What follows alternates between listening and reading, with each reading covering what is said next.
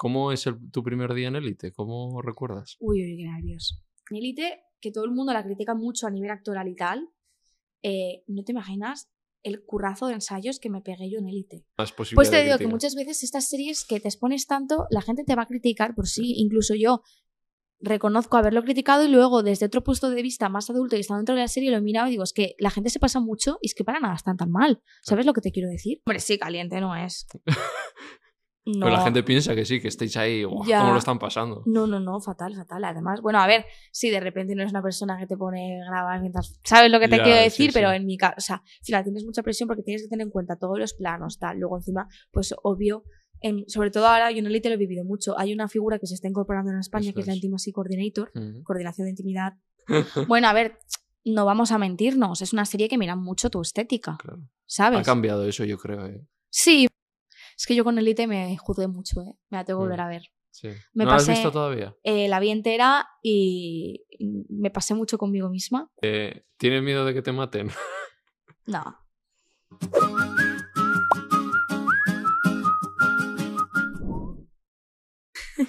Eh, nuevo episodio de Animales Humanos. Joder, os quejaréis, macho. Es que traigo unas invitadas que yo sigo alucinando. La invitada de hoy tiene 20 años, lo es lo alucinante, pero es que ya ha hecho. hizo su primera película, después una serie. Y la conoceréis muchas, muchas personas por su papel en la serie Élite, que es, entre otras cosas, pues una de las series más vistas de Netflix en varios momentos, ha estado número uno. Entonces, pues me interesa saber mucho cómo ha vivido ese boom, cómo ha sido toda su trayectoria para siendo tan joven llegar hasta aquí. Y hoy hablaremos de eso y mucho más con Carmen Arrufat. ¿Qué tal? Muy bien, con muchas ganas de ¿Has, venir. has sí, visto alguna, no? ¿Me has dicho alguna entrevista? Sí, sí, claro, claro. Estuve viéndome la de la de este y la de Autobans, que me fliparon. Mm. Bueno, llevo dos días todo el rato, pa, pa, pa, todo el rato, todo el ¿Y qué te rato. han parecido? Guay. Me gustaron mucho, sí. Porque además veo que, que, que son entrevistas muy humanas, ¿no? Que se Mm. habla de muchos temas. Eso me parece Claro. súper interesante. Sí. Vale, pues lo primero, ¿tienes algo para promocionar? Bueno, que se vea la temporada sexta de Élite que acaba de estrenarse. No necesita casi promoción, pero... Ya, bueno. Si ya te metes en Netflix y ya te aparece ahí, o sea, es una pasada. Sí, pero no, no sé. Nada. A- Aparte de la sexta temporada de Elite, ¿estás en algo más? Bueno, rodando la séptima hora Vale. Y ya está. Vale, promoción hecha, entonces, vamos con la mía. Taiku Vegetal. ¿Tú sueles probar bebidas vegetales? Sí, de hecho, con. Bueno, también si quieres luego lo vuelto mejor también. Con todo el problema este del estómago no Sí. puedo tomar lácteos en general. Ah, vale. Entonces yo leche. También te digo que mi madre, eh, cuando yo era. Mis padres se separaron cuando yo era pequeña y empezó con la dieta macrobiótica. Ujú, Entonces, como que nos introdujo en casa fue la leche Sí, y leche de almendra. vale. Entonces Mira, empecé ¿estás de con. Sí, lo he visto. Es que esto es una mierda porque me va a gustar, entonces me voy a obsesionar. Porque es lo Sí. que me pasa con las comidas que me gustan. Y voy a estar todo el rato. Además, lo escuché. ¿Dónde me dijiste? ¿Dónde dijiste? ¿Carrefour? ¿Dónde? Sí, Carrefour está. Voy a todos los Carrefour. Y yogur están muy ricos, en plan yogur de piña, almendra, vainilla, almendra. No me, no me digas. No me cuentes. Vale, chin chin. Chin, chin.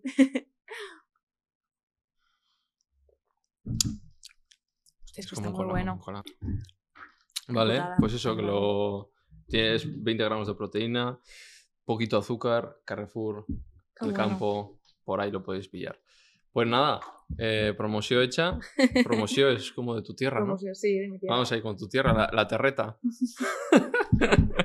Eres de Castellón, pero Castellón ciudad. Castellón, Castellón. Bueno, Castellón, Benicàssim. O sea, Vale. yo he vivido en Castellón siempre. Lo que pasa es que cuando mis padres se separaron, mi madre se fue a Benicàssim. Vale, Entonces, joder. Es verdad que mi madre me sabe fatal ¿eh? por mi padre, en plan, le quiero mucho, pero mi madre tiene, bueno, que también a nivel de convivencia estoy, estoy a gusto porque es un poco más hippie, ¿no? Mi madre, Sí. pero es guay porque somos como que mis hermanas, mi madre, los Sí. perros, además vivimos en la playa, entonces Ostras. cuando bajo Castellón, o sea, Claro, eso. por eso me Amo a mi padre, pero que tiendo a estar como mucho en casa de mi Sí. madre. Claro, y playa y todo eso. Playa y perros, o sea, Claro, o sea. no, no pido más en mi vida, playa y perros. ¿Y qué, dónde estudias tú? ¿Allí en Castellón? O sea, a mí lo que me pasa es que yo desde pequeña sé que me quiero dedicar al arte. Hmm, Eh, el arte como Sí. conceptual. O sea, yo tiré a hacer de todo. hmm. Eh, pintura, eh, canto no. Bueno, no lo sé, no recuerdo muy bien, pero seguro que cantaba mucho. Baile. Lo que pasa es que en Castellón, en ese momento, no había muchos recursos a nivel artístico. De hecho, eh, bachiller artístico de artes escénicas no existía cuando yo hice bachiller, que te estoy hablando hace Sí, tres años. De artes escénicas, solo de música. Entonces, claro, yo de repente no había ni conservatorio de danza. O sea, yo cuando era pequeña dije, vale. O sea, me pasó que me empecé a apuntar a todas las actividades extraescolares de teatro de Castellón. En mi colegio no salían porque solo nos apuntábamos dos personas. Y luego a la Escuela Municipal de Teatro de Castellón entrabas por bingo. En plan, tú eras un número, hacían un sorteo y entrabas. Entonces a mí no me tocaba. Y dije, vale, Carmen, yo con 11 años, no sé si pensé esto, pero más o menos como que entendí que no, que era poco probable llegar a ser actriz. Entonces tiré por el baile. Dije, "Ah, es poco probable ser actriz, vale, quiero ser bailarina. De hecho, como que mi, mi sueño en ese momento, porque veía que era lo posible, era hacer teatro musical. Entonces yo empecé a bailar un montón, ballet, contemporáneo, me quería especificar en contemporáneo, estuve como que bailaba todos los días como una loca, me gustaba mucho, ¿eh? Em, luego, bueno, fui en verano a algún conservatorio, al conservatorio de Catarroja, de hecho, durante una semana, o sea que realmente como que buscaba mis cosas. Y, y mientras descubrí una escuela de interpretación en Castellón de Víctor Antolí, eh, que era interpretación delante de la cámara, que era es que lo único que había. Y, y empecé ahí a los 11 años, pero claro, Joder. ya como que lo de la interpretación lo dejé. O sea, yo lo hacía porque me apasionaba, Mm, pero como que lo veía imposible. mm. Luego ser bailarina lo veía más posible aún, Sí. cosa que luego creo que en- a la hora de la verdad es totalmente al revés. Sí. Son los dos mundos muy difíciles, pero la danza creo que es un arte muy poco valorado y muy castigado. Pues pasó hablando de ballet y, ostras, era muy sacrificado y Claro. muy poco valorado. Claro, total. Pues, pues bueno, pero yo pensaba en mi mundo de yuppie de 12 años que era más fácil. Claro. Entonces nada, me pongo a bailar, tal, así iban pasando los años y a mis 15 yo hago cuarto de la ESO y yo estuve como toda, yo soy muy coco a la hora de estudios Sí. y estuve como sacando muy buenas notas porque quería, yo qué sé, mm, pensaba que con buenas notas desde la ignorancia podía tener una beca, irme a algún sitio a estudiar eh, interpretación. De hecho, eh, quería irme a Estados Unidos a una escuela que hacían teatro musical y bla, bla, bla. Solicito la beca tal, no sale bien, no me la dan. Intento buscarme como opciones de irme a Madrid o Barcelona. Mis padres, pues con razón, me dicen, eres muy pequeña, no te puedes ir a vivir sola a Madrid o Barcelona. Entonces intento mirar en Valencia, voy a un colegio a que hacían bachillerato de artes escénicas. No molaba el colegio, en plan, sí que era uno, pero se veía que no, no sé, No te dio buena vibe. no. Y luego, eh, entonces yo dije, vale, me voy a preparar las pruebas del conservatorio y aunque sea haré bachiller y luego Mm. cada día a las 3 del mediodía me cogeré un tren, me iré a bailar al conservatorio de Valencia y volveré. Mis padres, con muy buena lógica, me dijeron, Carmen, esto es una locura, espérate dos años. Mm. Y claro, yo me acuerdo que eso fue para mí. Encima, eh, bueno, te, te hablaba antes de Sí. mi tío, justo fue una época en la que fue mente breakdown total porque a mi tío le detectaron cáncer. O sea, fue una época, yo me acuerdo, de mis 15 años de decir, o sea, llevo cuatro años luchando por hacer algo Mm. me he quedado estancada en Castellón, no puedo hacer nada y encima tengo pues algo doloroso en mi casa también. O sea, yo, o sea, Sí. esa época fatal, fatal. Ahí estaba en el cuarto de la ESO.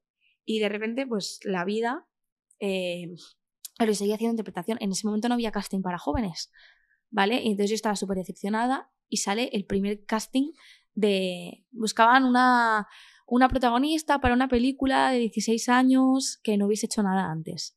Y yo lo vi y dije, no me voy a presentar, ni de coña, yo estoy, o sea, yo en plan, eh, depresiva total, es que ya todo me ha salido mal, no me quiero llevar ninguna otra decepción, tal. Y se presentó una amiga. eh, y esta amiga de repente hace el casting y me dice, Carmen, hazlo porque están buscando gente que haga deporte. Y tú bailas mucho. Y yo, sí, tal, bueno. Y entonces era enviar un vídeo en Sí. plan de, hola, soy Carmen Arfat, hablo porque tienes que hablar valenciano Ah, hablo tales idiomas, tal, tengo 16 años, era mentira, tenía 15. Cumplía, esto era en abril, yo cumplí los 16 en, en octubre. Fue un follón, ¿eh? eso, Sí, luego en realidad. Bueno, tal, tengo 16 años. Y yo me acuerdo de olvidarme. Eh, además fu- fue un cuadro porque me acuerdo que me maquillé y todo. Y me acuerdo de mis hermanas pequeñas, ¿qué coño haces? No sé qué, y toda maquillada. Y yo, dejadme en paz. claro, yo súper vergonzosa era el primer casting que hacía, claro. Que no era ni casting, era un Sí. presentación. Y de repente me acuerdo como que pasan los días, estoy haciendo mis deberes de inglés, es que me acuerdo perfectamente. Y me entra un correo. Y era el correo de mi querida Lucía, la directora. Eres exactamente lo que estamos buscando. Vente la semana que viene a Traiguera que te hacemos la prueba. Y yo, what the fuck. Claro, yo emocionadísima. Y a partir de ahí pues comencé. Eso fue en abril. claro. Un proceso de casting, o sea, Ahí fue la película de, para la gente que no sepa, La la Inocencia. inocencia. De hecho, no vieron a nadie más para protagonista. O sea, fue que como la directora se enamoró de mí. Y me acuerdo que estuve, fue, fue largo, ¿eh? Porque fueron como. Tuve que pasar muchas barreras. Sí. Porque, claro, es eso. También buscaban una persona que tuviese como más seguidores, también Mm. experiencia, porque al final soportar el peso de una película es Claro. una cosa arriesgada, y más si eres tan pequeña. Mm. Entonces, claro, yo me acuerdo que la directora luchó mucho por mí, Sí. pero yo tuve que... O sea, que- ahí lo que hemos dicho antes, ¿no? Ya dirían, oye, pero es que no me conocía, ¿no? Claro, claro, justo. Porque tuve que pasar muchas trabas. Yo es verdad que estudié interpretación, pero es verdad que si no me hubiese dado la Hombre, es que oportunidad, tenía 15 Lucía, años. ya, Es que lo normal es que no hubieras estudiado porque no te daba claro, tiempo. Claro, claro. Por eso que, O sea, que que- bastante. que estoy totalmente de acuerdo con las oportunidades Claro. porque, Sí, sobre todo con 15 años, otra cosa es con 30. claro, y tampoco es que yo tuviese una formación Sí, enorme de cuatro claro, años, no, no. ¿sabes? Yo iba en ese momento, ahora se ha profe- profesionalizado mucho Sí, y Víctor se lo ha currado un montón y ya era muy guay cuando yo era pequeña, pero ahora es verdad que, que como que Eh, le has dado caché ahí a la escuela. No, yo no, no, él solo con el Sí. curro que hace. Pero, pero es verdad que en su momento, pues la gente iba más para de hobby, para pasar el rato que otra cosa. Entonces tampoco te voy a decir que estudiaba en, yo qué sé, Sí, en Juan Codina Sí, desde los 15, claro. ¿sabes? O Cristina. Rota, no. O sea, era una cosa que la gente iba como hobby. claro. Entonces, bueno, por eso te decía que estoy totalmente de acuerdo en las oportunidades y que seguramente depende con los ojos con que lo mires. A mí también se me dio una oportunidad sin tener mucha idea, ¿no? Eh, bueno, cuestión, que de repente fueron tres meses de... em, O sea, te dijeron en abril y ya, ya grabasteis en verano. Claro, pero es que, es que fue muy fuerte porque yo, yo esto de las trabas que te estoy diciendo no lo sabía. Me lo contaron después cuando ya estaba dentro y pasando los años porque yo tengo mucha, muy buena relación. Sí. O sea, somos familia. Eh, de hecho, mañana voy a un programa de, de- de cine con Lucía me apetece un montón porque Sí. tengo unas ganas de verla que me muero. Bueno, eh, yo empecé como a hacer castings. O sea, pruebas físicas porque la, la, la prota de la peli, Liz, eh, era como muy una deportista, hacía circo, después hacía skate, hacía frontón. Te tengo que decir que lo único que salió de ahí fue lo de hacer eh, circo, Sí. plan trapecio, porque yo frontón... en el columpio esos Claro, ahí pero el frontón no... No. no Ah, a Frontón ya, ya te vi que jugabas ahí. es Sí, que- pero supuestamente en guion tendría que ser la mejor y yo te, No, lo- te ahí- juro que lo intenté, ¿eh? Sí. Bueno, eso, que te vi ahí jugando y yo ahí en País Vasco jugando mucho a frontenis y... A ver, no, no estaba mal, no estaba, no jugabas mal. Luego ver, cuando le das de revés ya... Yo te tengo que decir que una raqueta no la he cogido en mi vida. O sea, de hecho me pasa mucho. Soy una persona muy deportista, me gusta Mm. mucho el deporte, pero todo lo que es correr y en general pelotas, Sí, ¿eh? Nada. nula. O sea, yo qué sé. Bueno, yo bailo mucho y hago, hago pole dance, ahora estoy como muy a Mm. tope con todo el tema. O sea, lo del circo me enganchó y hago telas, trapecio y tal, Ostras. que es más estático, pero a mí me pones a correr Nada, y ¿eh? Y en eso, en este, ¿cómo es una chica de 15 años hacer una peli que es bastante de adultos? Claro, ¿sabes qué pasa? Que yo lo viví tanto desde la ilusión y la inocencia La inocencia, ¿no? total, que yo no tenía ningún tipo de presión. Claro. O sea, yo iba ahí y fluía. Y entonces, claro, como al ser una peli tan de autor y tan- con tanto corazón por parte de todo el Claro. mundo. Era muy tú, ¿no? O sea, ahí había mucho de Carmen en esa... Claro, claro, a mí lo que me dijo, o sea, de hecho es lo que, lo que iba a decir con todo el tema del frontón, o sea, Liz estaba escrita, pero al final Carmen hizo a Liz y Lucía me permitió hacer eso, entonces al final el personaje que construimos era también muchas cosas mías, Claro. muchas cosas, entonces pues bueno, fue un proceso como, no es una construcción de un personaje desde cero, sino que fue Claro. una fusión de las dos y que también me lo permitió Lucía, que también hubo mucho tiempo de trabajo, que muchas veces, pues, gracias a que ella fue muy estratega de decir, vale, esta niña va a empezar a hacer castings para que luego cuando llegue el verano y pues rodemos la peli y la rodamos en agosto, Claro. ya esté ya habiendo hecho casting con todo el mundo y habiendo ensayado de manera que parece que haga casting, ¿sabes? O sea, es- ella lo hizo súper bien, Claro. súper inteligente.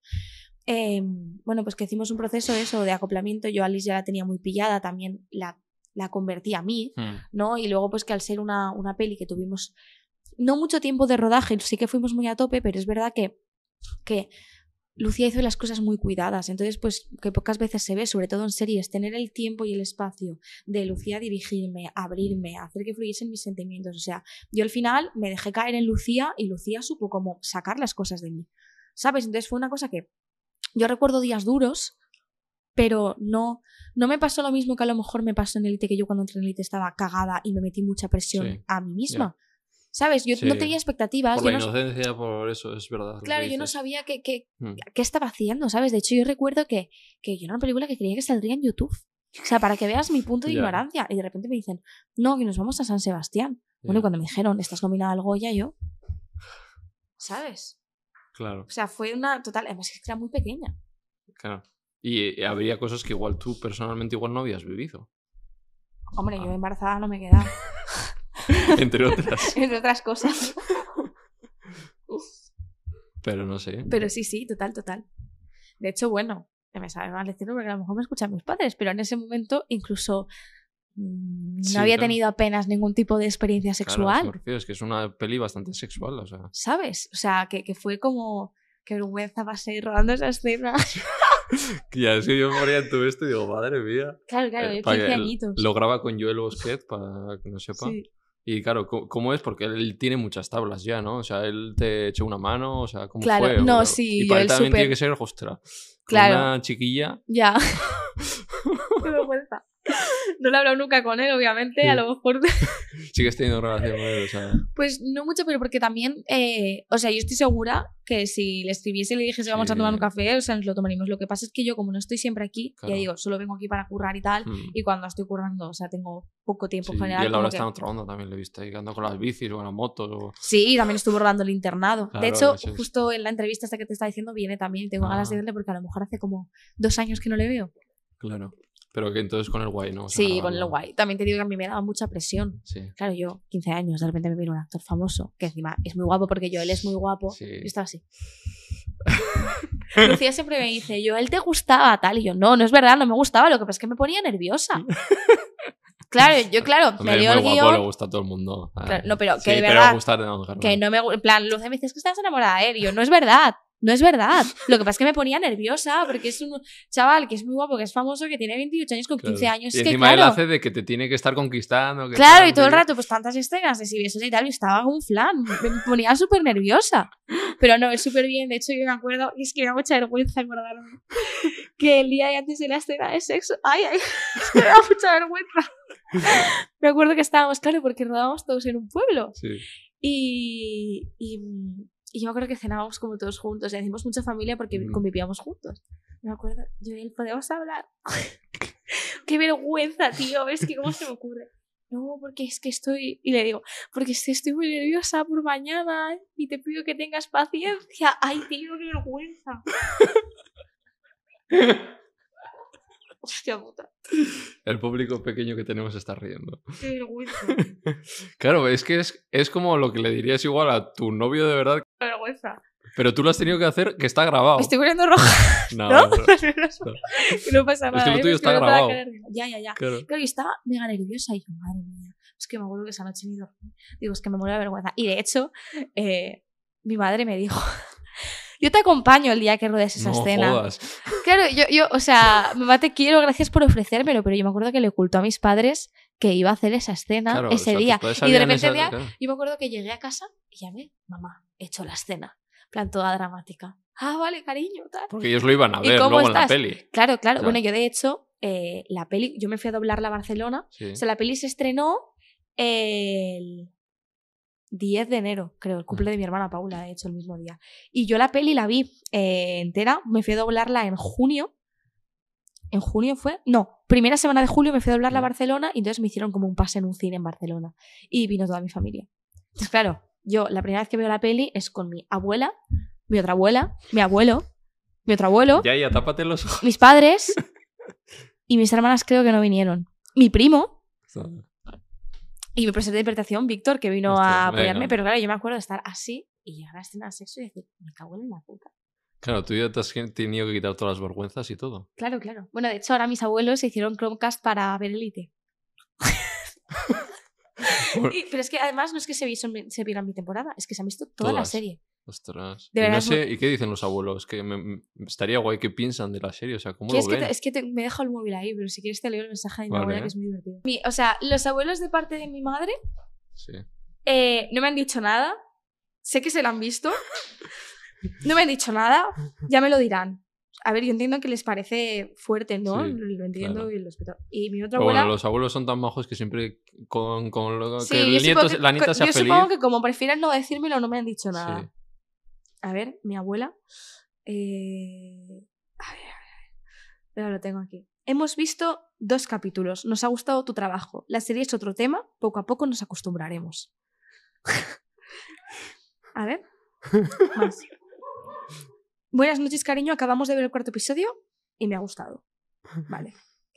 Luego hay otro momento que es eh, que me dice como...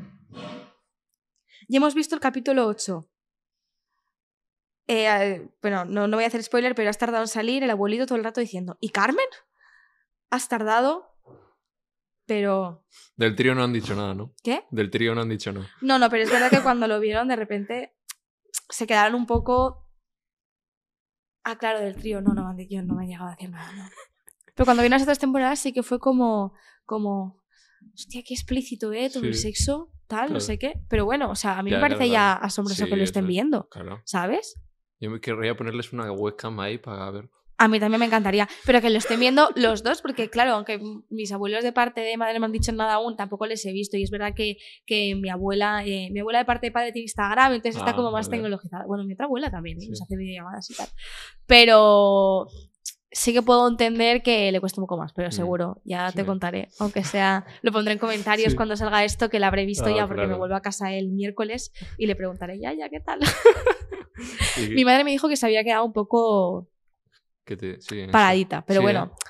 Ah, ¿Qué te dijo? Joder, ha sido duro, hija. Sí, supongo, me dijo mi madre que bueno, que también lo entiendo, ¿eh? Sí. Al final. o Joder, sea, sí, ya, yo ya agradezco mucho el otra vez, esfuerzo sí. que están haciendo de ver una serie Sí. así. Y yo les dije, no hace falta que la veáis. Claro. Porque entiendo que a lo mejor puede ser un choque para ellos. Sí.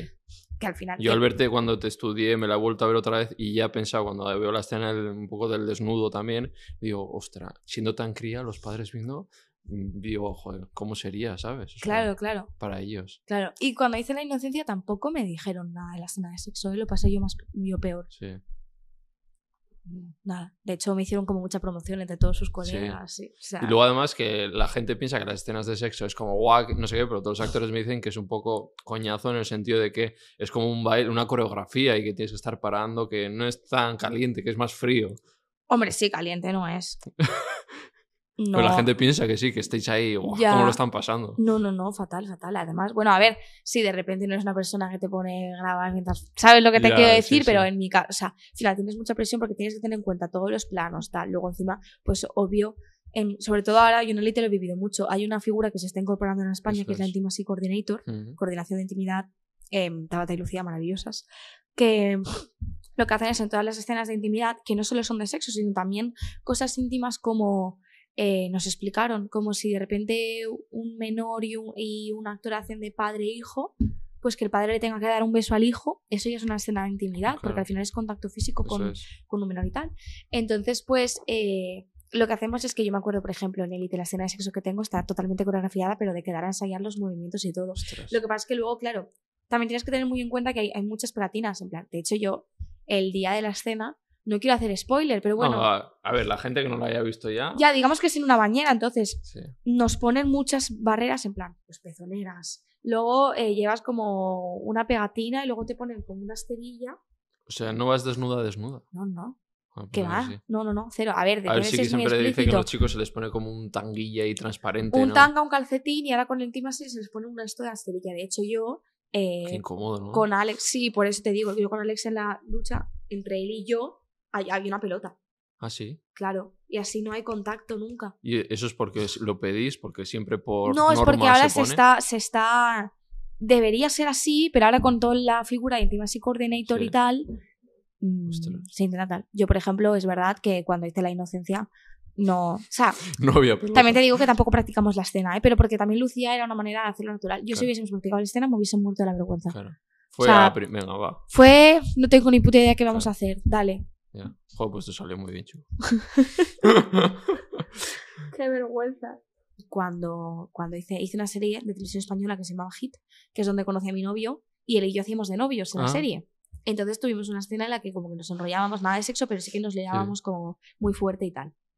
Y mira que a mí él me gustaba, no era mi novio en su momento, pero a mí Sí. él me encantaba. Pues te juro que es que no... Nada, ¿eh? Claro, vale, vale. Estaba tan nerviosa Ya. de tener la cámara de tal y también que me daba vergüenza y tal, que Joder. no...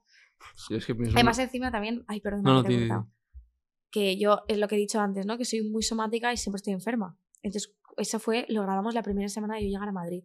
Yo ese día, pobre Uri, y, o sea, estaba con 40 de fiebre, unas amigdalitis hasta aquí y un pus que se me veía se abría la boca. Claro, y él y yo intentamos, pobre, es que me, me siento fatal realmente, pero luego te lo entiendo. Claro, de repente él, él era como, no, no, no, yo no quiero grabar esto. Y yo decía, es que tiene razón, pero en parte me sentí súper rechazada. Nunca se lo he contado cuando escuché esto, Sí. me va a matar. Sí, porque dije, hombre, claro, tengo amigdalitis, pero Da igual, porque yo le dije, dije la expresión, tengo pus hasta la garganta, y claro, él como...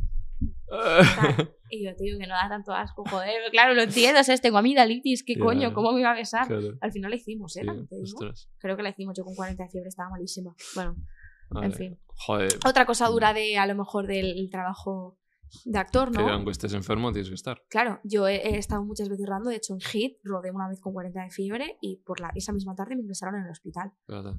Y era da igual, o sea, además si tiendes a ponerte enferma como yo. Joder, pero ¿cómo no puedes subir la temperatura grabando una escena con Martina? Por favor. Madre mía. Ya, bueno, es que Martina y yo también Vaya somos diosa. muy, muy amigas, ya, Guau. ya, Es mi crush. total. Es muy guay, pues si la conocieses Sí. más sería aún, ¿eh?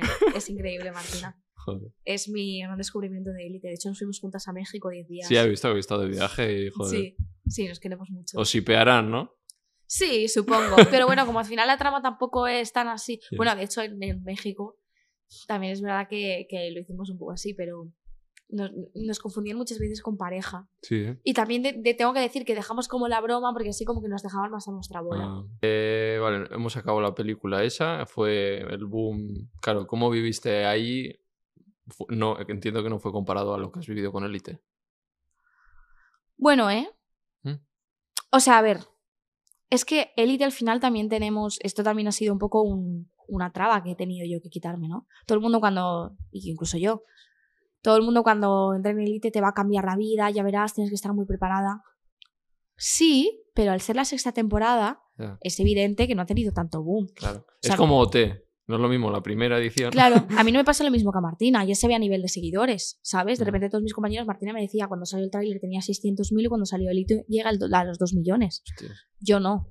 Yo cuando salió el tráiler llegué a 60.000 y ha salido Elite O sea, cuando 100 salió su- 170.000, su ¿sabes? tráiler, llegó a 6. 600.000. Y era- una persona que estudiaba interpretación pero Guau. que realmente no era conocida. Por eso te digo que el boom no ha sido el mismo. De hecho, yo, eh, que me pensaba que, que, pues no sé, también te lo dice todo el mundo, ¿no? Yo también tengo que decir que, que hice como mucho trabajo de conciencia de decir, Carmen, no va a pegar el mismo boom que, que todas las temporadas, tampoco te pongas expectativas, más que expectativas, porque es verdad, tener ese boom, Claro. o sea, mola, Eh, pero te también tiene... la vida. Sí, pero también tiene cosas negativas, ¿sabes? Sí. A nivel de no hacer vida. De yo me salido de fiesta con Martina y es que no, no se puede salir de fiesta, ni puedes irte de viaje de manera anónima, ¿sabes? Entonces como que mucha gente me decía, prepárate psicológicamente tal, y yo ya como que dije, vale, Carmen, no te pongas estas expectativas de que esto va a pasar, porque realmente es la sexta temporada. Ya. Pues sí que pegará boom, pero tampoco tanto, tanto. Y me alegro también de haber hecho como esa reflexión, porque Claro. si no creo que, independientemente que es verdad, que es lo que me dice todo el mundo, es mucho mejor así. Y es Claro. verdad, mucho mejor así, porque yo ahora voy tranquilamente por el metro. Por, por- Sí. O sea, ha venido mi familia a este puente y yo voy tranquilamente por la Claro. calle. ¿Sabes lo que te quiero decir? Sí. Que, que tampoco me he limitado nada y también he tenido como muchos beneficios. Pero ahora ya te reconocerán un poquito más, ¿no? ¿O has Es notado? que mm, te digo que no te creas. También te digo que creo que a mí me pasa algo em, y es que, que también me pasaba con Hit. Eh, claro, mi novio y yo nos hacemos novios tal y venimos por Madrid a veces tal y muchas veces a mí me ha pasado que estando con él nos han parado y de repente me han dicho, ¿me haces una foto? Este es el de Hit. Yo también salgo en Hit, ¿sabes? Y voy a hacerle esta foto. Entonces yo creo que debo cambiar mucho entre pantalla y tal y Ah, luego también sí. pues supongo que mi forma, mi forma de vestir, la Sí, manera de dar el claro. pelo, a lo mejor yo soy una persona que nunca me maquillo Ya. Y que sí que voy arreglada, pero también voy mucho en chándal y tal, sobre todo si voy a caminar por la calle con mi Pasas novio, ¿sabes? claro. Entonces, sobre todo voy con las gafas, voy tal, a lo mejor una coleta, o sea, la gente no, no tal. Claro. Entonces también supongo que puede influir algo de eso. Sí. Luego, por ejemplo, voy con un compi mío, con, con Ander, con Nico, Sí. de Elite, y cuando voy con él siempre me paran y siempre se lo digo y le digo, tío, cuando voy contigo siempre me paran, me hace ilusión, porque a mí solo ya te digo que, Sí. que nada. Pero es eso, que, que también mejor. Aunque también pasa, y, soy sincera, de que muchas veces cuando estás en un proyecto así, eh, yo te lo estaba hablando con los compañeros eh, y les digo, es que vais a pensar que, que estoy loca porque, o sea, no es guay no tener privacidad, pero hay una parte interior, supongo que desde el ego, que de repente digo, joder, me encantaría de repente ir al metro y que me pidiesen cuatro fotos, ¿sabes? Sí, Pero bueno, Claro. que, que también yo entiendo que psicológicamente es lo mejor. claro. Y que Elite me ha dado cosas súper chulas a nivel de laboral, sobre todo con marcas, con oportunidades de, Sí. de por Instagram Una y tal. te están Claro, viendo en todo el mundo. o sea, Total, pero que realmente tampoco he pegado el boom que pegó Martina y ni hablar de los anteriores. Claro, ni hablar de Es ellos. que o sea, estos nada ya que tienen ver. la vida hecha. o Claro, sea, nada que ver. Yo, pues, aún no, pero también está súper bien, ¿sabes lo que te quiero Sí. decir? O sea, que tal. Entonces, pues la inocencia. eh, claro, o sea, Élite me ha dado cosas muy guays, pero lo puedo comparar con la inocencia porque a esa escala de- Claro. proporcional, Sí. la inocencia también fue un boom para Sí. mí. O sea, además yo la inocencia me hizo ir a la resistencia. Claro. Yo fui a la resistencia y de repente yo me acuerdo del día de la resistencia. Habla- te iba a preguntar. En sí. un puto día, 10.000 seguidores. O sea, me acuerdo ese día, el día siguiente, estar en casa, así, diciendo, what the fuck", ¿sabes? claro. Entonces, pues claro, y también la inocencia me dio cosas muy bonitas, Sí. fue como otro boom. Entonces supongo Mm. que lo equiparo a pequeña escala, por lo menos mi sensación fue la misma que con la de él, que Mm. fue como oportunidades de cosas muy bonitas. Mm. Y laboralmente, pues crecer. De los seguidores y tal. Sí. Yo, yo sí también, lo- ahí tengo sentimientos encontrados. Fíjate que han pasado por aquí actores que me decían eso. Pero yo siempre les decía, digo, porque me, me comparaban con otras profesiones, porque para médicos o tal, y digo, pero es que es un arte, entonces para el arte yo creo que hay que dar la oportunidad a gente que no ha estudiado y que tiene un talento innato, porque a mí siempre pongo el ejemplo de Miguel Herrán, no ha estudiado, le fichó por la calle, pero tiene un talento, ¿sabes? Ya. ¿Qué te parece? Pero es que creo que eso son cosas diferentes. O sea, es que es un, es un berenjenal, ¿eh? Esto que me cuentas, no lo sé. Eh, o sea, creo que no hay que confundir el, el darle una oportunidad a una persona que no ha estudiado antes nada, porque te, te puedes encontrar. Sí. O sea, este tú no pondrías de- como requisito para interpretar cuatro años de carrera. No, pero es verdad que también creo que hay que tener en cuenta que hay miles de personas que invierten dinero, tiempo, o sea, hay tanta gente estudiando interpretación que, o sea, gastan una cantidad de dinero, se vienen a Madrid y tal, y que mm, nadie les da la oportunidad. Entonces, claro, yo creo que habría que hacer como, que yo no sé cómo lo podría hacer, pero como una balanza. ¿sabes? De, de también, por ejemplo, ahora yo veo muchos castings de no, quiero nuevas caras, que no hayan hecho nada antes. Vale, sí, joder, que, que lo entiendo y realmente pues luego puedes sacar muchas Mm. cosas bonitas y que también está muy bien y luego que estas personas que, que, que ha- hacen pues estos castings y que no han estudiado nunca interpretación de repente se dan cuenta de que su pasión, mira, lo que mi- mismo que tú has dicho, Sí, Miguel Herrán, Claro. ¿sabes? Y Juanjo Almeida, el chico de Toy Boy, hacía ballet y le llamaron para hacer y, y le, ha gustado y se sigue formando. Claro, claro, por ejemplo, pero claro, es eso, seguir formándote. Que haya un interés, ¿no? No solo quedarte Claro, ahí. justo. Y es un poco lo que pasa ahora. Es que tampoco lo sé, pero con este tema de, de- O sea, a mí me parece bien, incluso te podría llegar a aceptar que personas con seguidores Sí. pues los cojan para un proyecto porque les parece interesante, porque tal. Pero sí que es verdad que me parece como algo necesario y de respeto a la profesión que estas personas luego se sigan formando. Vale. Porque entonces me da la sensación, no lo sé, pero hablo desde mi punto de vista y a lo Mm. mejor estoy equivocada, pero me da la sensación de que, que es incluso faltarles un poco el respeto a todas las personas Claro. que invierten tanto tiempo y tanto dinero de su vida en... Claro, ya que te han dado la oportunidad, cúrratela, en plan. Claro, no justo, negarte la oportunidad, justo. pero cúrratela.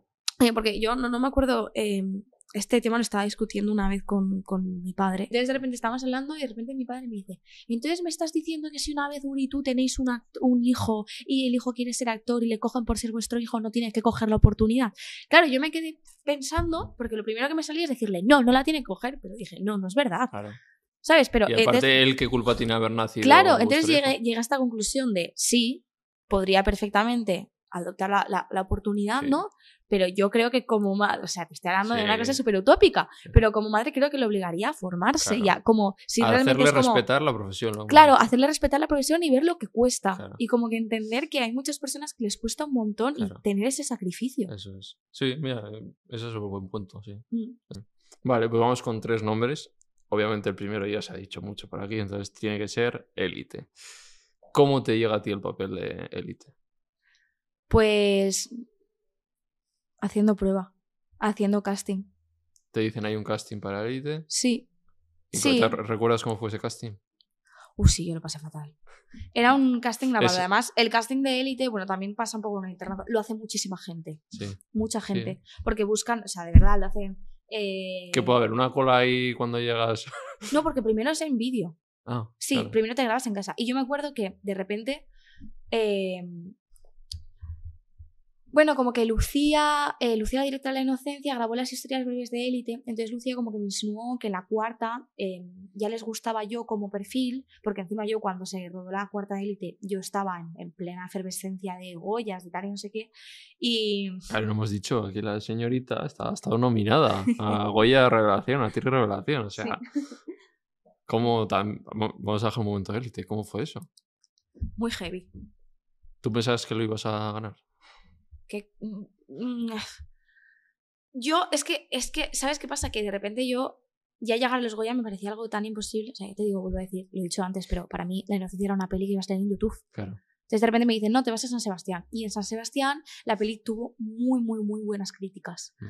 Entonces de repente ya todos los periodistas me decían, te van a nominar al Goya, te van a nominar al Goya, te van a nominar al Goya. Y yo, ah, pero ¿qué dices? Tal. Entonces hubo un momento que empecé a creérmelo. Y digo, me van a nominar al Goya, en serio.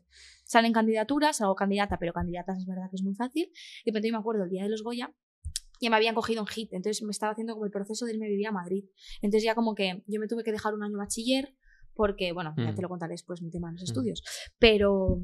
em, Ay, que me, me he perdido la conversación. Ah, vale, sí. Entonces yo me acuerdo que estaba ya como dejando mi cole, entonces hay veces que iba, otras no, en plan, estaba un poco ahí como perdiendo el tiempo, porque ya sabía que me iba a dejar el, el bachi. Bueno, estaba buscando como otro instituto en Madrid, pero más o menos que ya en este no iba tal, porque como la selectividad cambiaba, porque tenemos valenciano y diferentes asignaturas, yo sabía que era como que un poco inútil todo lo que iba a estar estudiando este mes de transición. Entonces me acuerdo que el día de las nominaciones de los Goya creo que fue el no, no me, no me la voy a jugar. Creo que fue el 20 de diciembre. Y creo que era viernes. Pero 20 o 12. Ujú. O sea, me acuerdo del número 2. yo me acuerdo que me fui a mi casa, me cerré las persianas del salón de mi casa, me cerré con llave, cerré la puerta y dije a toda mi familia, si me nominan, no me llaméis, apaga el móvil porque que- quería como transitarlo yo sola. Ajá. Yo me acuerdo de poner la telenominación, de hecho las daba Miguel Herrán y no me acuerdo, era Miguel Herrán con alguien más. Y creo que fue Miguel Herrán el que dijo mi nombre. Ah. Y yo, claro, me acuerdo, actriz eh, revelación, nominadas a actriz revelación. Y dice mi nombre y yo me acuerdo de quedarme así, ¿sabes? En la silla, o sea, me ponen los pelos de punta. Y de, de, de emocionarme un montón y decir, wow. ¿sabes? De, de cómo valorar todo el proceso, Claro. De, pues mira, por ejemplo, me acordé mucho de mi tío que, Claro. que, que, bueno, falleció. Em, de, de todas las cosas por las que había vivido, de todos los procesos por los que había pasado, de yo a mis 15 Claro. años sintiéndome orgullosa de lo que había conseguido, ¿no? Como que de repente vi como todo el proceso por el que había pasado. claro. Claro, y de decir, wow. Una cosa es que tú estés en una serie, no sé qué, pero claro, tiene que ser guay que de repente alguien te reconozca. Claro. Y a veces sueño, digo, yo que sé, algún día un Ondas o que, solo con que me nominen, Claro, ya me emocionaré porque es como alguien ya está diciendo, oye, claro. vales para esto Claro, y se te reconoce, claro. Y algo tan heavy como los Goya. Y luego ya me acuerdo que, que quité el modo avión y a todos mis amigos llamándome. Se ve que en mi colegio lo habían visto en directo. Y mira que tampoco tengo muy buen recuerdo de mis compis del cole, ¿eh? Pero lo vieron en directo porque Sí. los- es verdad que los profesores me querían mucho y yo a ellos. Los compis ya no tanto. Ahora que no escuches se va a sentir mal, pero me da un poco igual. Porque los- el, el último, el, el último trimestre que estuve yo en mi cole se portaron muy mal conmigo, Mm, sí. creo. A lo mejor Que ellos dicen lo mismo de mí. haciendo... Sí, Sí. sí. Bueno, ¿eh? No, no, que suele pasar. O sea, Sí, no sé. Sí, me hicieron como algún feo. sí. A lo mejor es que soy muy sensible. Bueno, ¿sabes? si lo has sentido así, oye, es tu... Sí, yo lo sentí así. No sé si luego será la realidad así, Claro. pero yo, yo me sentí muy Claro. mal. Me acuerdo que me, me, me fui a despedir y me fui llorando, en plan, me, sentí muy mal. Pero bueno, no pasa nada. Claro. Yo también he sido muy cañera. O sea, que también entiendo... Pero tú has sido una alumna perfecta, ¿no? Sí, yo, yo a nivel de, de notas Sí. muy bien. 9 con 8, ¿no? ¿Cómo sabes? Yo me estudio, me lo estudio. 9,8 sí. Fíjate, ostras. Y en selectividad 13. 13, 13 sobre 14. Ajá. Bueno, pues los Sí, Goya. Pero bueno, al final no te lo dan. No, no me lo dieron. Que si pensaba que me lo iban a dar, pues si te soy sincera, sí. Sí, tienes que... ¿no? Sí. Sí, ¿A de quién hecho se lo sí. dieron? A Benedicta. Benedicta. Benedicta. Sí. ¿Esa la subí yo, que es vegana? Sí, Claro. sí. Es vegana. Sí. Benedicta, sí. Qué fuerte tú con ochenta y pico años. Sí. Sí, sí. Vale. ¿Y cuál, cómo es el- tu primer día en élite? ¿Cómo recuerdas? Uy, uy, qué nervios. Rodamos un exterior y a mí Ay, me tú tocaba. ya me has dicho que venías con presión. Sí. A mí me daba mucha normal. presión, sí. Porque es un. un- y esto es de- desde la. O sea, en élite, que todo el mundo la critica mucho a nivel actoral y tal, eh, no te imaginas el currazo de ensayos que me pegué yo en élite. O sea, estuvimos una puta semana haciendo ensayos intensivos, ejercicios de interpretativos de meditación, plan, trabajando el personaje desde el enneagrama. O sea, hicimos ensayos muy intensivos, estuvimos un mes ensayando muchísimo. Mm. O sea, que era, que era que con esto digo que también tenía como la presión, eh, y esto siendo sincera, un poco la presión de que eh, no quería que la gente hablase mal de mi interpretación. ¿sabes? Ese cliché, ¿no? Sí, ese cliché de no quiero que, que tal y más y la presión que te metes tú solo de, ay, hostia, es que, claro, es que, claro, me han nominado al Goya y, y entonces tengo como que demostrar que soy constantemente buena, ¿sabes? Ya. Y yo en Elite iba con mucha presión que me metía yo misma. Luego Sí. todo el mundo era como que no es así. Y luego ya simplemente, sin que yo me lo hubiese currado tanto en casa con el trabajo que hacíamos en ensayos, Mm. ya hubiese sido más que suficiente.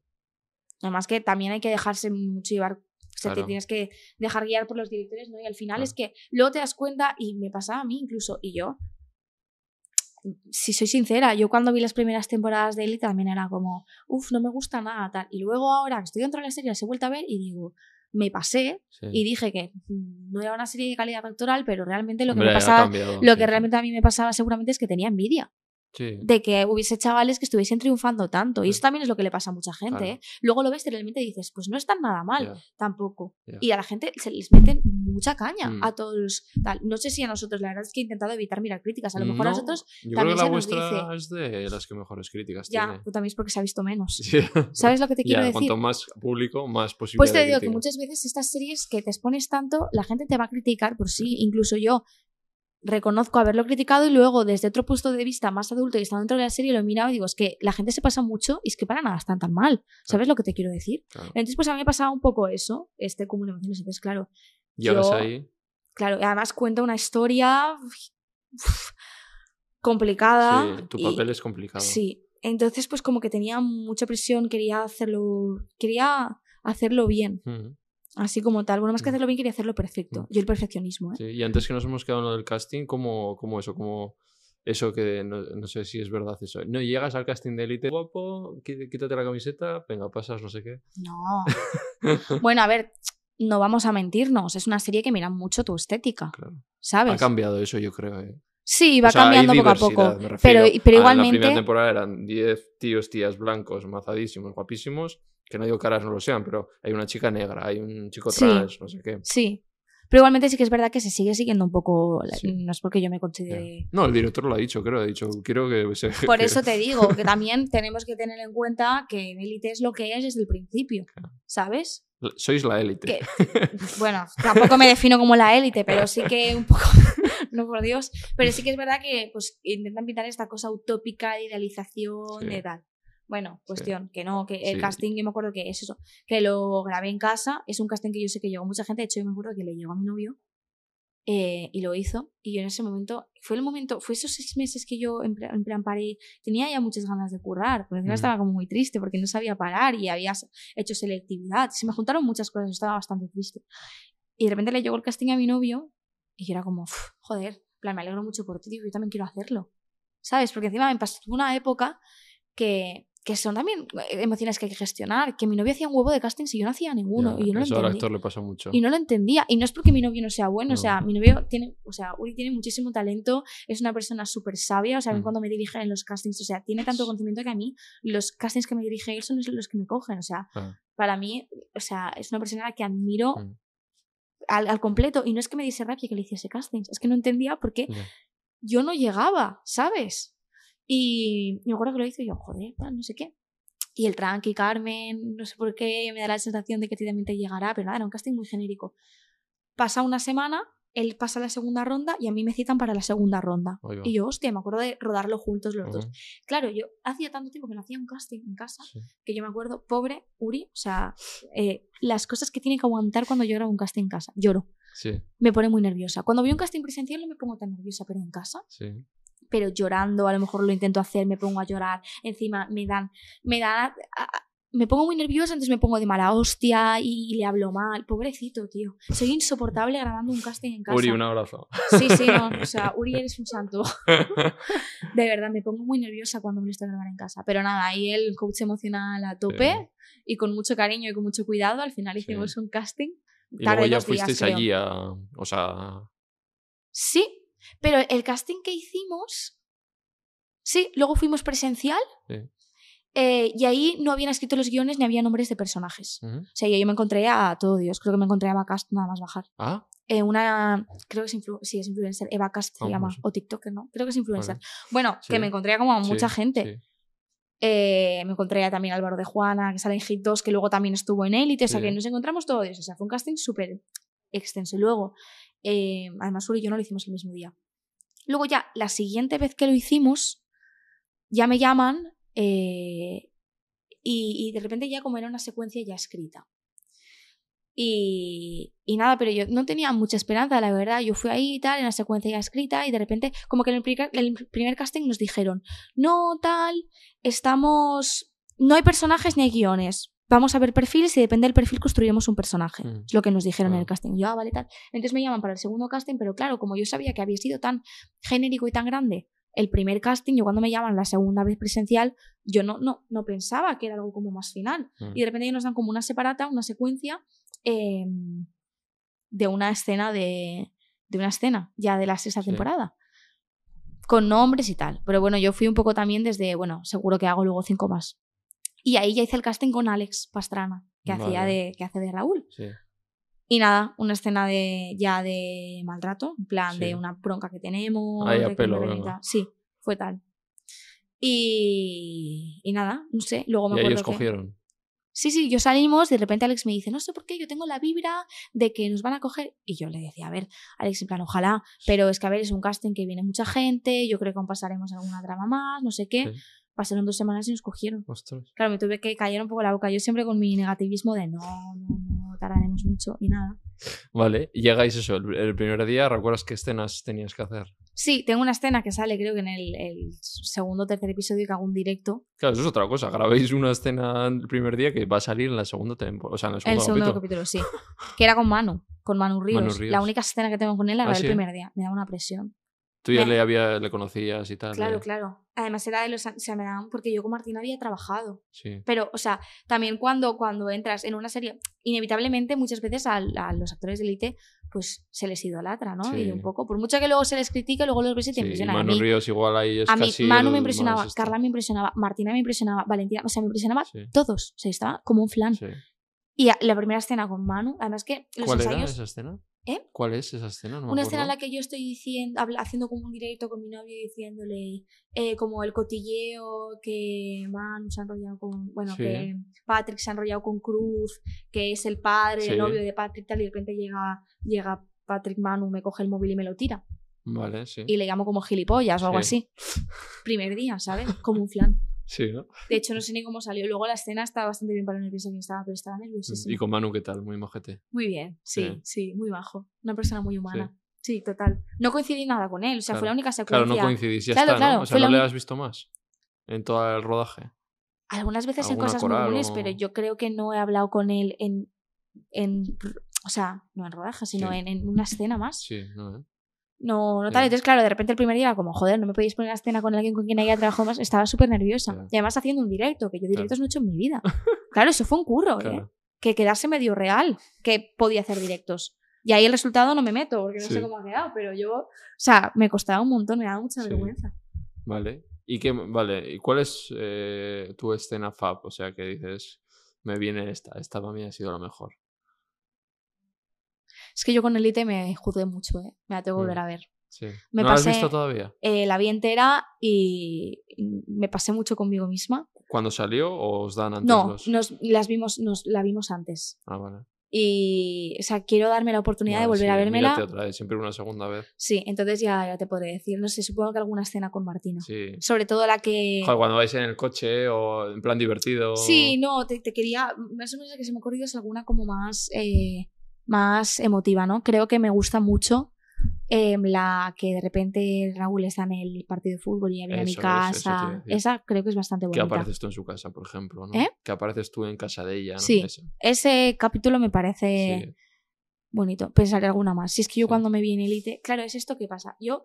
Bueno, ya lo, Mm. lo habré dicho, bueno, lo, lo se habrá sobreentendido, pero soy muy exigente conmigo Sí. misma. Y cuando al final es una cosa que me pasa constantemente, cuando tú te exiges tanto y pones tantas expectativas en algo, nunca es suficiente. Entonces yo con Elite me había puesto tanto curro, tantas expectativas y tal, que es que yo ahora lo entiendo con perspectiva, pero nada de lo que podría haber hecho es, es Claro, suficiente. sí. ¿Sabes? Entonces yo cuando vi la serie, o sea, yo estuve tres días fatal. Sí, ¿eh? Podría haber hecho más, me veo mal físicamente, no me gusta nada. Ya, es que pero es una plan- serie que te puedes comparar mucho, ¿no? Tanto físicamente Ya, como... pero llorando. Me, me- me arrepiento porque, porque muchas veces me paso mucho conmigo misma. Entonces luego cuando se estrenó la, cuando se estrenó la serie, a mi novio le quedaban como dos capítulos por ver y los vimos juntos. Yo estaba medio dormida, pero vi partes. Y de repente fue como, tío Carmen, en plan, ojalá pedirte perdón a tu yo de hace un mes por haberte pasado tanto contigo misma. Yo no es por hacerte la pelota, pero me parece que, vamos, que está súper bien. Muchas gracias. O sea, es que hubo mucho curro detrás y a veces tengo que confiar más en el curro. O sea, yo me lo he currado Sí. mucho lo de élite. Porque también me parecía muy importante contar la historia que cuento. Claro, es que tu papel, aparte, me parece que es difícil. O sea, es un papelón. Gracias. Tanto para bien para mal, porque, joder, emocionalmente eh, hay que ponerle ahí una intensity y, Sí. ojo, Sí, y te lo tienes que creer. total. Y a mí justo es una historia que, si os sincera, me toca mucho. Sí. A muchas mujeres, yo creo, ¿no? Lo que ha Tristemente, gustado sí. es que, claro, Tristemente es una historia que Sí. nos toca vivir a todas de cerca. Claro. Y tenía como mucha la responsabilidad conmigo misma de contarla bien, claro, ¿sabes? Entonces es más Mm. presión aún. sí. Y este chico del que hace de tu pareja, yo también me lo creo. Fíjate que le, le tengo asco, pero porque me- de esto que te lo Coño, crees es que lo hace muy bien. Es que yo parece si lo psicópata total. por ahí y le digo, vete para allá. Sí, sí, estaba súper rayado, pobre él, de me van a confundir y yo, Alex, la gente Ya, va a entender. O Sí, sea, No, hay que- gente que no diferencia, ¿eh? Como Ya. Nacho me decía, que no soy coque. Joder, pues, pues Ya, con él supongo claro. también. Claro. No, yo creo que a él Sí, no le ha pasado tanto. pero- bueno, que- es eso, ¿no? sí. También es la consecuencia de que no haya sido tanto boom. Pero sí, sí. Creo que es una relación bastante bien conseguida. También, como Hace que de, yo hace de tuvimos, malo, malo el capullo de él. ¿eh? tuvimos mucha comunicación, nos informamos mucho. eh, Mm. Él ya tenía tablas, ¿no? Él ya viene de hacer cositas, ¿no? Sí, sí, o sea, eh, su historia es bastante heavy. Él estudió ingeniería, no sé qué ingeniería, no me acuerdo. Lo siento, Alex. Eh, ingeniería, eh, luego de repente eh, estuvo currando y de repente dice, no, no, yo quiero ser actor. Creo que él estudió en Coraza, luego hizo Eden y luego Elite. Ah, mira. Es verdad, Eden, sí, sí. Pero él estudió sus cuatro años de Coraza. Eso, esa buena, ¿cuál es la que más te ha disgustado? Decir, joder. De resultado final, Sí, o, o que no te molaba hacerla.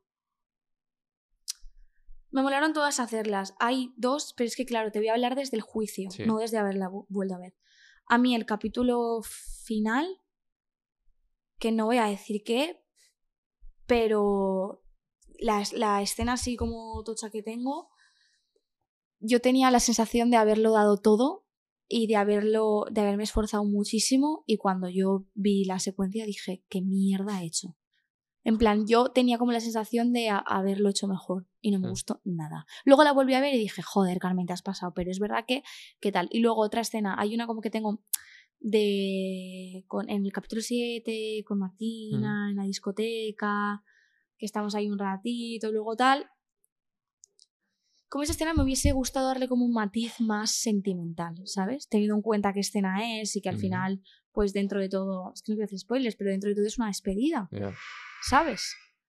Y me hubiese gustado como darle un toque más tal. Pero bueno, también te digo que te hablo desde el juicio, Sí. que me tenía que volver a ver. Mm. Que seguramente esa escena que te estoy diciendo del capítulo 8 está mucho mejor de lo que yo me veo. Mm. Pero yo es que recuerdo ese día que acabé agotada de haberlo dado todo. O sea, yo estuve tres horas llorando.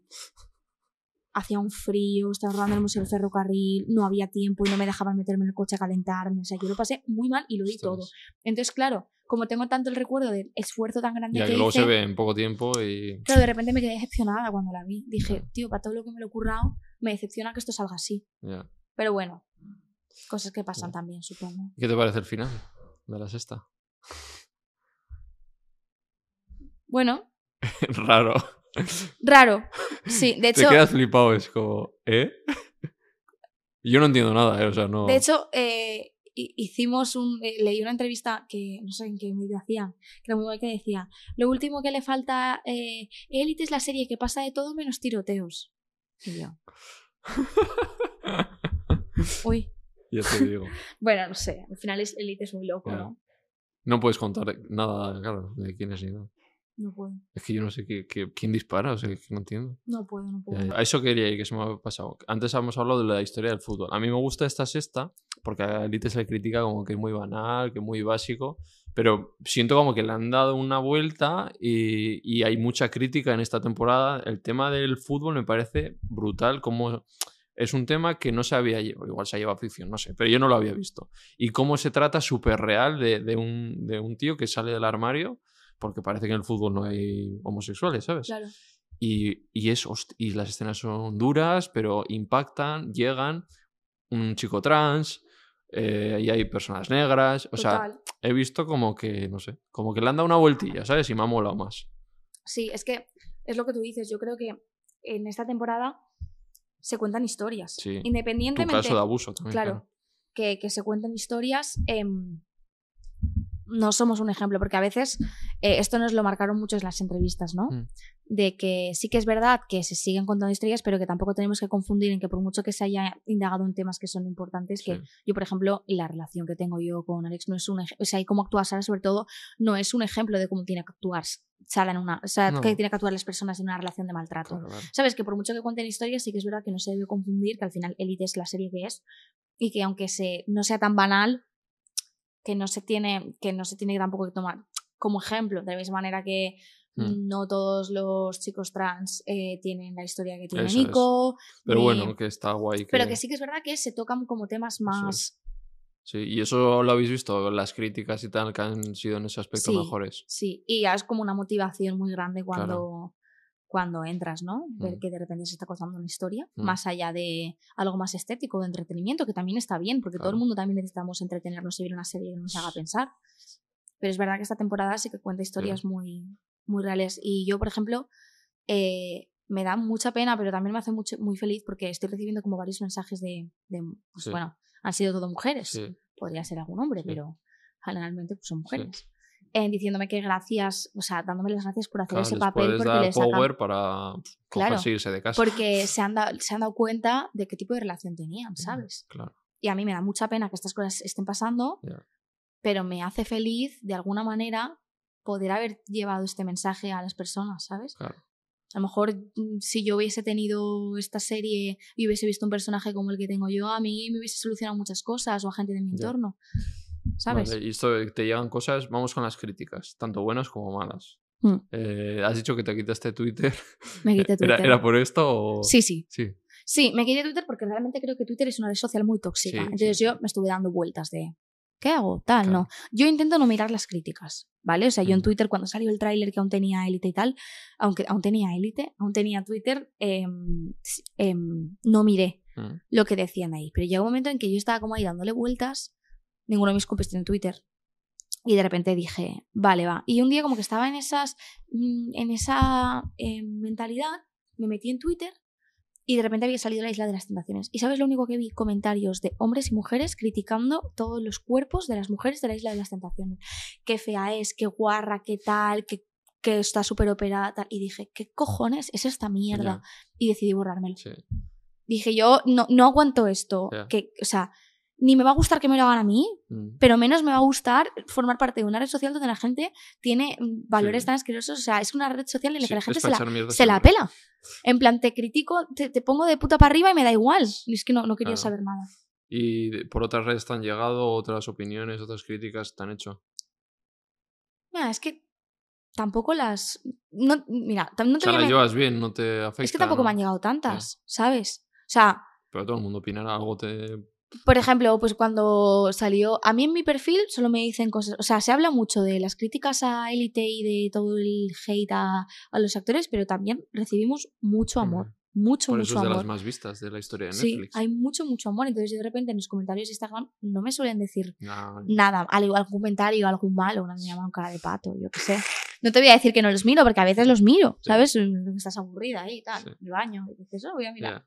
¿no? Pero tampoco tanto. Tal veces cuando salen los trailers o cosas así, sí que he mirado en la cuenta de Netflix. Por ejemplo, yo me acuerdo que cuando se anunció que hacían la séptima temporada, habían cancelado las wins. Y bueno, la que nos cayó.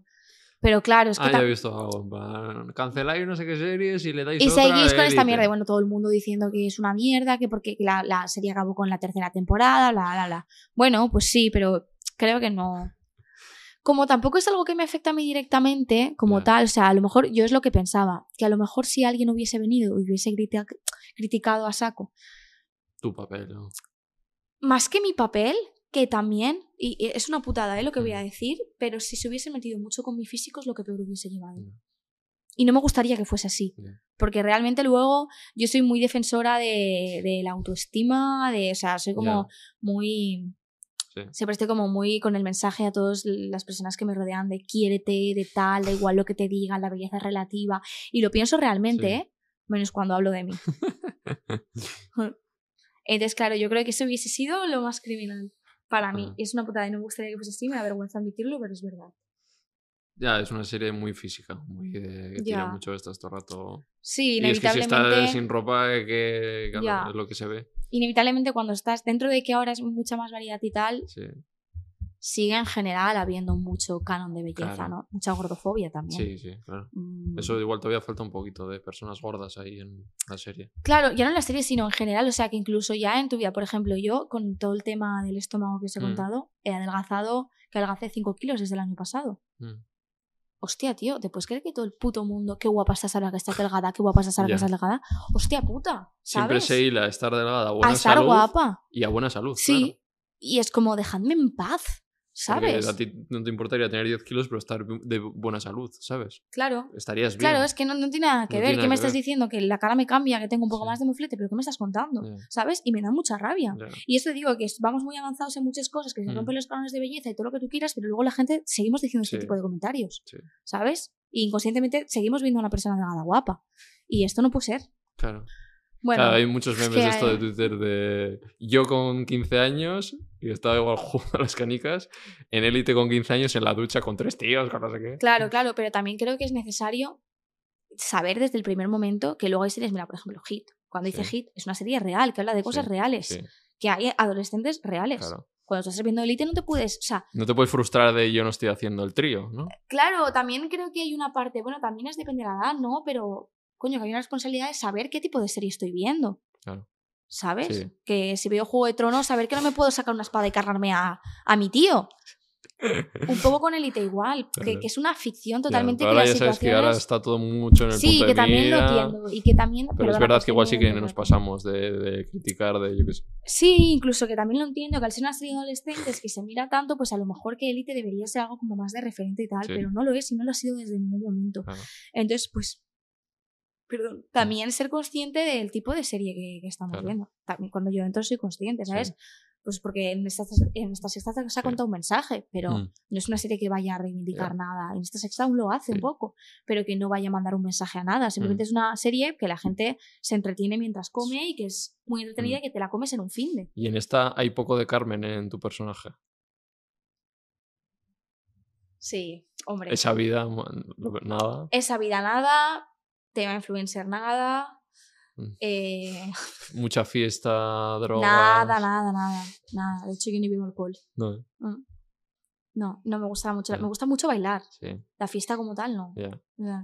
Un buen plan, ¿no? Igual un conci, lo que sea, tal. Sí, o incluso irme de fiesta pero a bailar. Además Ah. lo, lo de todo siempre. Que, pero salgo muy poco, ¿eh? Ahora, por ejemplo, Sí. hace dos meses que no salgo de fiesta y no lo necesito. Sí, También te tengo que decir que es porque yo con... Al ser de Castellón, yo era en un pueblo. Ajá. Entonces, claro, yo con 12 años, 13, estaba de fiestas en Sí, mi yo, pueblo. yo que soy de pueblo igual, los que somos de pueblo. claro, entonces de antes- 12 a los 14 yo me he cansado de salir. Claro. Sí, Y entonces, claro, yo a los 14 años ya estaba hasta los huevos. ya. No a los 14, Sí, me estoy pero pasando. sí, pero yo igual los- también, de 14 a 20 yo ya salí todo lo que tenía A los que salir. 16 años yo vine a Madrid, no salí ni de fiesta y es que ahora Ya, tampoco me apetecen claro, otras cosas, Claro, ¿sabes? Eso es. Vale, y por acabar ya con el tema de élite. ¿Estás, cansada de que te pregunten por No, élite? no, no, no. vale. Me encanta hablar. Sí. Sí. Que tienes miedo de que te maten. No. O No, sea, no, de verdad. Es que, claro, cambian mucho el reparto, entonces ya darás por hecho que en algún momento te van a dar telele. Sí, y al final es una, una serie que está, que está muy guay, que te da muchas oportunidades, pues verdad, que pasarte 50 temporadas en Elite, supongo, Po- ¿sabes? pocos hay que mantienen desde hace muchos Sí. años en élite, ¿no? Sí, no, de hecho cuando yo hice la sexta no, no estaba nadie No estaba de los antiguos. Ahora ha vuelto Omar. Ah, eso es. Sí. Sí, no sé. Bueno, es que no Sí. sé, lo que me depare la vida un poco. Sí. Te- no no no te depende importa, de o sea, mí, no, no. estás ahí con la... No, como soy una persona tan, o sea, obviamente es curro, estoy feliz, Sí. me siento a gusto. Pero me tienes un gusta contrato de X años, o sea, tú renuevas Sí, pero año eso es, año. no, pero eso es tan relativo, es, bueno, pues si se hace tal temporada, estás en ella, pero Ah. claro, eso es como muy relativo, porque Claro. de repente luego te matan en la séptima y mucho que has firmado cuatro temporadas o Ah. cinco o seis, Ya, ostras. no importa, o a lo mejor firmas seis temporadas y solo se hacen dos. O ¿Sabes sea, que es cuando el guionista quiere matarte. Sí, fin, fin, fin, fin. Hombre, pero supongo que, yo qué sé, si quieren tener a Manu Ríos tres años, no le dirán desde arriba a este no te lo mates, no lo mates. Claro, Claro. Claro, también los guionistas están muy ligados con toda producción de Vale, Netflix. vale, o sea, están en contacto, o sea, Sí, saben. sí, no es que de repente. Ah, este déjamelo, ¿no? Claro, claro, no es que ellos también saben quién vende y quién no, Claro, ¿sabes? Y que puede dar chicha y Claro. y que no. Vale, y luego, económicamente, no te voy a hacer la de la resistencia, no, tra- tranquila. Tenía 3 céntimos, ¿eh? Cuando fui a la resistencia. Ya 20 euros, 20 dijiste, euros, ¿no? 20 euros. Pero supongo que, o sea, se nota estar en élite. No. Todo el mundo como idealiza de en él y que te van a pagar súper bien. Nos pagan igual de bien que en otros proyectos. Sí, Yo cobré ostras, más, por ¿sí? ejemplo, con televisión española. ostras. Pero si es Lo que por pasa es que- visibilidad, debería de ser más, ¿no? ¿Por qué? Por cobrar de redes. No, no, por visibilidad que le dais porque Netflix está, en Netflix está número uno. Pero es que, claro, es que te estoy hablando de que yo entré en la sexta. Sí, O sea, yo cuando entré en élite me han, como tal, me han dado más ellos a mí que yo a ellos. ¿Sabes lo que te quiero Sí. decir? O sea, ellos me han hecho famosa, ya, digamos. Entonces, pues bueno, también. pero, No, no es que cobre. ya, pero lo ve tanta gente, proporcionalmente ellos tendrían que pagar. Bueno, bien. pues no, no, no nos Sí, pagan mal. claro, claro. Pero es verdad que no es. No es, Sí, no es lo que la gente piensa, seguro. no es, no es de vas, vas a estar forrada. No Estás cobro igual que en otro proyecto. En una mansión no estás, ¿no? No. No. Lo que pasa es que es verdad que Elite lo que te da es contacto con muchas marcas, que las marcas sí Claro. que te dan dinero. Sí, eso es. Sí, pero Elite así como directamente ellos, cobras bien, el mismo trabajo que podría ser en otra serie. Sí. O sea, Claro, no, me- no me quejo, obviamente. claro. Y pero- luego hay diferentes cachés. O sea, tú y Manu. Supongo, pero no de Claro. dinero se habla. ¿Sabes? No, no habléis decir? nunca de No. eso.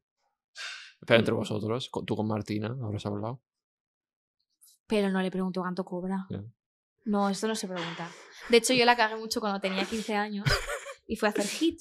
Claro, yo entro en hit, nominada al Goya, tal cual, tal cual, bla, bla, bla. Claro, yo cobraba muy bien negociado con Paloma.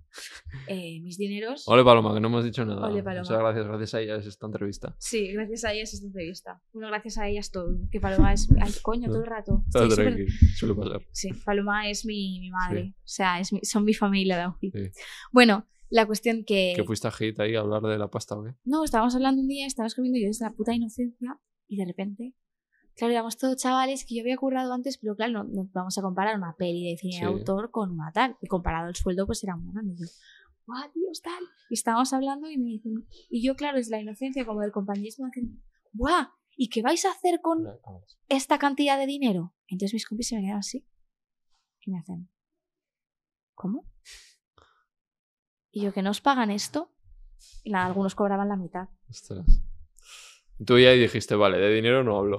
Yo dije, me cago en la... Claro, me, me en un compromiso también la productora, Claro. porque entonces ellos exigieron otro sueldo. O sea, Claro, la lié, Es una liada, claro. la lié, la lié. Y fue como, no vuelvo a hablar de dinero en mi puta vida, cállate. ¿Sabes? Cállate. ¿Y en la resistencia dijiste la verdad? Sí, en ese momento no había cobrado, estaba pelada, Hostia, pelada, pelada, porque me ponía el piso, que si no, claro. ¿sabes? Me lo pagaba toda mi madre, pobre, luego se lo devuelvo todo, obvio, pero me iba haciendo... No, no sé, estaba Sí. peladísima. Vale, pues vamos a aprovechar, dejamos el primer nombre, Elite, y vamos con el segundo nombre, La Resistencia, La que es otra resistencia. entrevista que hiciste, ¿cómo lo viviste? Porque anda, que Ner- de las primeras entrevistas que, hagas, que vayas a la Resistencia tienes tela, ¿eh? nerviosísima. Yo tengo que decir que dentro de todo, creo que La Resistencia es un programa que en el que caes muy bien o caes muy mal. Y creo que, sí, salí, te cayó bien. que salí bien parada. Sí, tú ves los comentarios, me- estuve bicheando y, Sí. y no, vi, no vi uno malo, y eso es raro, Yo ¿eh? me mal. Y mira que ahora lo veo y es que, es que de verdad, y es que a veces que no. ¿Qué va? Hiciste súper A bien. ver, sí, pero yo tengo que decir, y ahora lo admito, yo vengo de un entorno castellano es muy cerrado de mente. ¿Vale? Y políticamente Sí. tira mucho hacia un lado. O sea, eso sí que ponía en los comentarios. Claro, pero yo con 15 años, ¿qué- ¿sabes? ¿Qué coño Claro, sabía? que-. Y de repente yo soy de la tuna y es verdad que sé cantar Viva España. Y ahora yo lo pienso y digo, ¿qué cojones haces can- cantando eso? Y más, ¿qué cojones haces diciéndolo? Pero yo, de verdad, Mm, pura inocencia. inocencia. Yo no sabía que era algo malo, claro. ¿sabes? O sea, no, no sabía que, cantar el Viva España era algo malo. Yo lo veía como un pasadoble. ¿Yo qué coño Ya, sé? pero No- ya tilaban, decían, Buah, esta es una Cayetana. Claro. Y luego no es, no es verdad. No, No, nada que no es verdad. Y en ese momento tampoco lo era. Dentro de- del, del entorno en el que Sí. tal. O sea, a mí me, se me ha torturado. De hecho, no sé mucho de política porque yo el otro día estaba hablando con ayer con Uri. Me va a matar porque voy a decir esto, pero voy a decir. Me dice, tienes que pensarte bien qué vas a decir o qué no, tal. Y yo, va, Uri, no sé qué. Y me dice, no, por ejemplo, si te preguntan de política, claro, preparándome. Es que Uri es el mejor del mundo. Es que es que es súper cuidadoso. Es como. Bueno, hace bien, sí. Sí, tal. Porque tiene como mucho conocimiento en la Claro. industria, tal. Entonces, como Pero que bueno, está bien que va- tú... se- No en esta, porque aquí no te voy a preguntar qué partido, pero me refiero que estando en este mundillo, te pillan ahí una alfombra, te hacen la 13-14, te enredan y de repente estás en una pregunta de política y tienes que tú saber Claro. cómo yo de salir de política ahí. no tengo mucha idea y el por qué es porque yo cuando en primero de bachiller estaba súper concienciada. Mm. eh, iba un huevo a manifestaciones, súper... Mm. O sea, sobre todo con el feminismo. Sí, O sea, yo por declararme feminista tuve tortura en clase. sí, O sea, se me echaban al cuello mis compañeros. Y a partir de ahí dije, hasta aquí. De hecho, ahora soy incapaz de debatir. sí. Porque se me, me, me pasó mucho. Entonces, claro, con esto, ¿qué, qué quiero decir? Que dentro de todo mi entorno, aun siendo un poco concienciada, para mí, pues tener esa canción en la tuna no me parecía nada, Ya. ¿sabes? Y yo lo dije porque realmente no me parecía nada malo. Va, que luego la gente me dice, no, ponlo en contexto que no entiendo nada, porque fue la resistencia y, Y el entonces- Broncano hace preguntas súper interesantes y le preguntó sobre sí, la yo- tuna. En mi colegio hay como una tradición de que haces como la tuna universitaria, pero en bachiller. Entonces, en el colegio... Ah, en esa, vale. Para ti esa. Claro, vale. pues en el colegio eh, cantamos muchas canciones, no solo cantamos esa, cantamos, pues yo qué sé, can- típicas canciones de Tuna, luego cantamos la de Ni tú ni nadie de Alaska. Claro. O sea que realmente son muchas canciones, pero pues se canta el. La España también, no estoy de acuerdo, porque, es un colegio, pero Porque bueno. se hila cierta cosa. Ya sí, no me meto, claro. voy a un colegio de monjas, que estén muy cerrado, ¿yo qué Sí. quieres que te diga? Pues ya está, Sí. pero yo en ese momento no Y pensaba. en comentarios eran muy buenos todos. Pero en de plan, repente joder, qué ponía tía esto. palaz que tiene, súper bien. Para ser pura resistencia, yo no he visto comentarios mejores, o sea, súper bien. No, no, no, Pero súper. luego había alguno cuando, joder, el Viva España, esta, yo sé que su amigo se llama Cayetano y no sé qué. Es que es normal que lo diga. Es que yo lo hubiese pensado. y a veces lo pienso, lo he vuelto en la existencia. Ya, digo, yo al ¿qué- verlo también pensé un poquillo, pero luego como ya te había visto un poco, digo, no. O sea, Claro, es porque que- lo puse en que contexto. era muy pequeña y es de me puse nerviosa y se me ocurrió esa canción pero porque pensaba que era la que iban a conocer todo el mundo Ya, sí, pero entiendo o sea yo ahora mismo es lo que te digo que veo esto que lo está diciendo otra persona y los sabes pero que yo lo dije sin, dices, "Bueno, sin ningún tipo de contexto Claro. y ya te digo yo es que no es que Sí. llevase la España no llevo en mi puta vida sabes lo que te quiero no, decir? no eras la Pomboy. no, no, no, no, no, no, no. O sea, que ya te digo que yo de política nada y que menos de eso, pero que yo en ese momento no creía que, de hecho, cuando me lo explicaron, Claro. fue como, hostia, no sé, que cantar en España significa esto. Ah, ¿Sabes? Qué vergüenza también. Pero no, dentro Sí. de todo, después de ese lapsus, Sí. Pero que no también me las pilló mucho, porque por ejemplo me preguntó por los toros. Yo creo que también porque era de. Valencia un poco Saliste muy bien. por esto. Salí muy bien parada. Sí, en los toros igual sí que te, te, te acorraló y te pilló y no... Pero no, no me pilló. O sea, creo que lo hice bien, Pero ¿eh? tú estás a favor o no de los toros. No. Pero, Pero yo, ahí, ahí a mí me dio la impresión como que te da un poco No. igual. No, lo que pasa es que yo es verdad que he sido muy taurina. Claro. Claro, pero es que es, que es muy fuerte y es una, una cosa que, que yo pienso. Si tú desde pequeño ves los Sí. toros, vas a corridas, Sí. en tus pueblos hay toros, te gusta por cojones. Que, Pero ahora dices que y no. es el ambiente. No, no, Ah, no. no. Entonces de repente yo cuando cumplí en, en la resistencia estaba haciendo ese proceso. Como que me separé de mi Claro, entorno, sí. empecé a a rodar, gente. oye, esto Abrí la mente y dije, ¿qué cojones? ¿Qué puta barbaridad? Claro. ¿Qué Encima puta barbaridad? Los, los correbous o estos. o los- Bueno, el toro el bola- el el, Que es una escena que sale en tu película. Claro, claro. Ahí está- para mí fue mi despertar. A mí el toro Sí. me gustaba. Sí.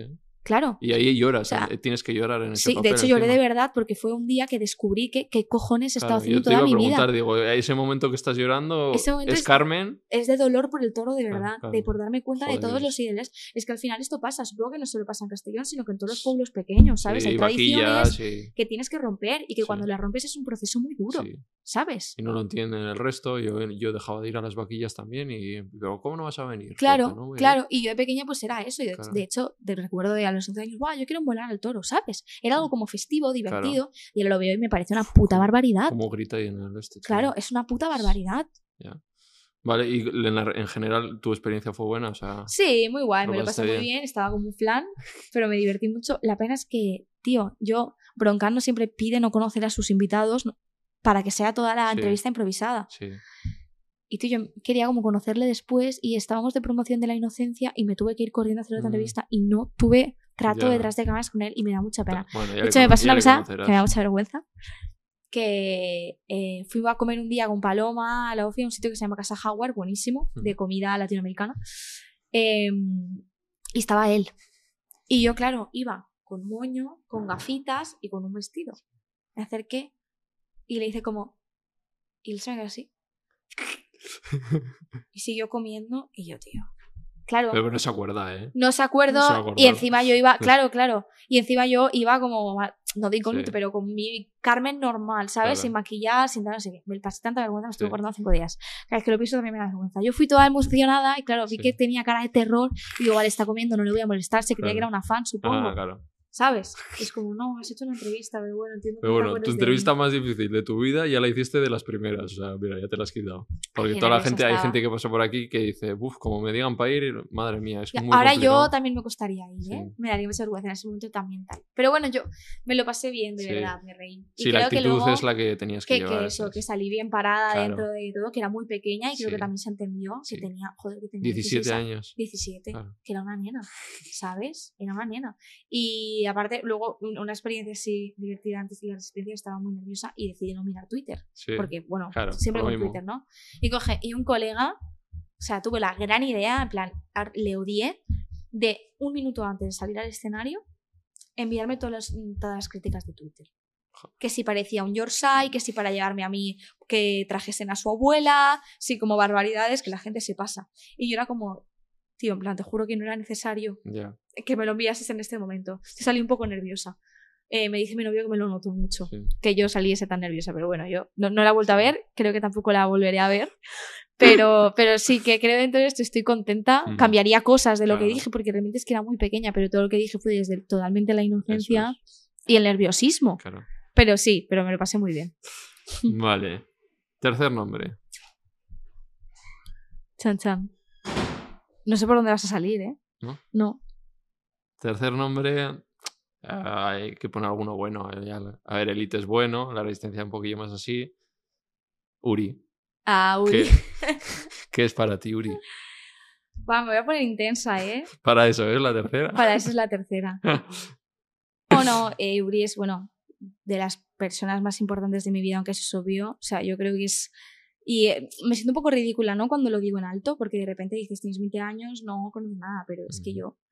Y me suena como muy romántico, pero es que yo creo que es el amor de mi vida. Ujú. Y- Pero es que no solo porque a nivel sentimental nos entendemos, que nos entendemos muy bien, sino porque, o sea, es que es mi, mi compañero en Claro. todo. O sea, yo sé que independientemente de que acabemos siendo pareja o no, ¿Será tu amigo? O... será una persona crucial en mi vida, ¿sabes? Es que estoy segura. Claro. 100%. Tenemos, pero además desde el principio. Uri estuvo conmigo uno de los momentos más complicados de mi vida. O sea, de hecho me sacó indirectamente de una situación muy complicada que tuve.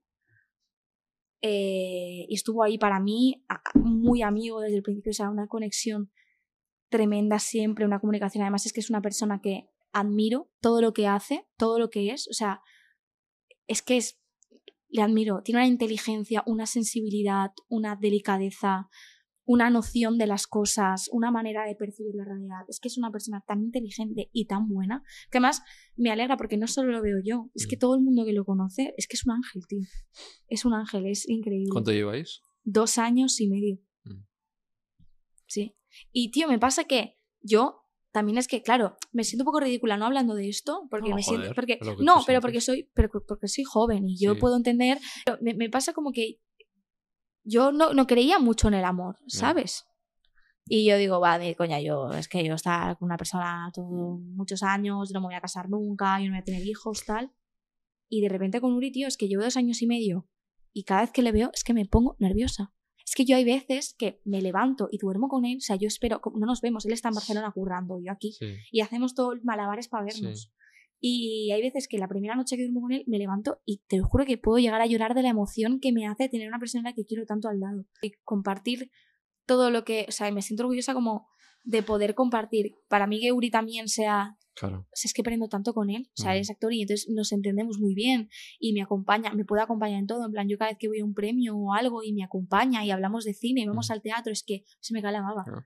Lo que dices de que ahora suena raro con 20 porque es como también esto de que con 20 años tienes que estar con una, con otra, con no sé qué. Y además tú, que teniendo esa exposición que pues, te dice, Buah, esta estará con quien quiera, no sé qué, y justo estás en otra vibe totalmente diferente, ¿no? O sea, Claro, claro, y sobre todo porque... Tienes como esa presión ahí, un poco esa vocecilla de, joder, tendrías que estar ahí. No, No, no te da igual. no. Además, este tipo de conversaciones, por ejemplo, yo las tengo con Uri. Claro. ¿Sabes lo que te quiero decir? A mí Uri es que tenemos una relación muy guay, tío. Mm.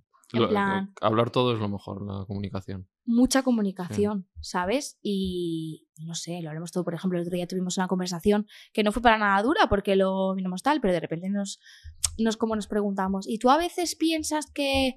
Porque claro, él y yo cuando hablamos, o sea, nos vemos estando juntos toda la vida. O sea, yo me veo con 90 años y con 40 nietos. Literal, es verdad, me siento así. Mm, Y con mm. 50 perros, perdón. Mm. Perros muy importante.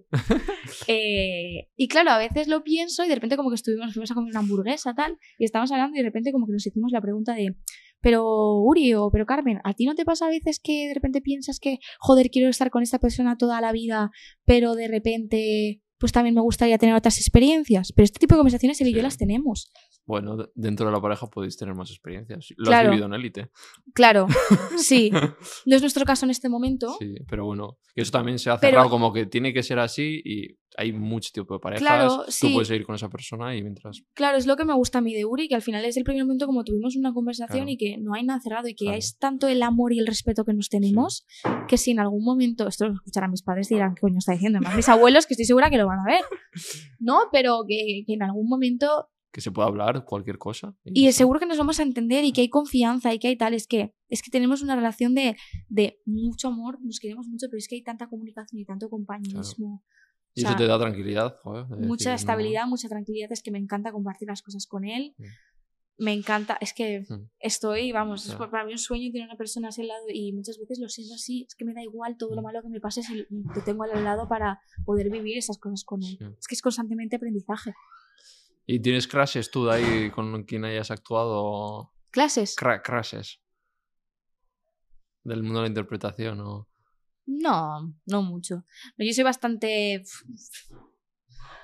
Clases como tal, es que a mí sabes qué me pasa, que a lo mejor de repente es- soy un poco raruna. O sea, yo nunca he sido mucho de ligar mucho. No, soy bastante tranquila en ese Sí. aspecto. Eh, y luego lo que me pasa es que a lo mejor de repente como que tengo un crush con una persona y me dura una semana. Como que me obsesiono mazo Ya, y luego de repente digo. ¿qué coño? ¿Sabes? Son cosas, como cosas raras. sí.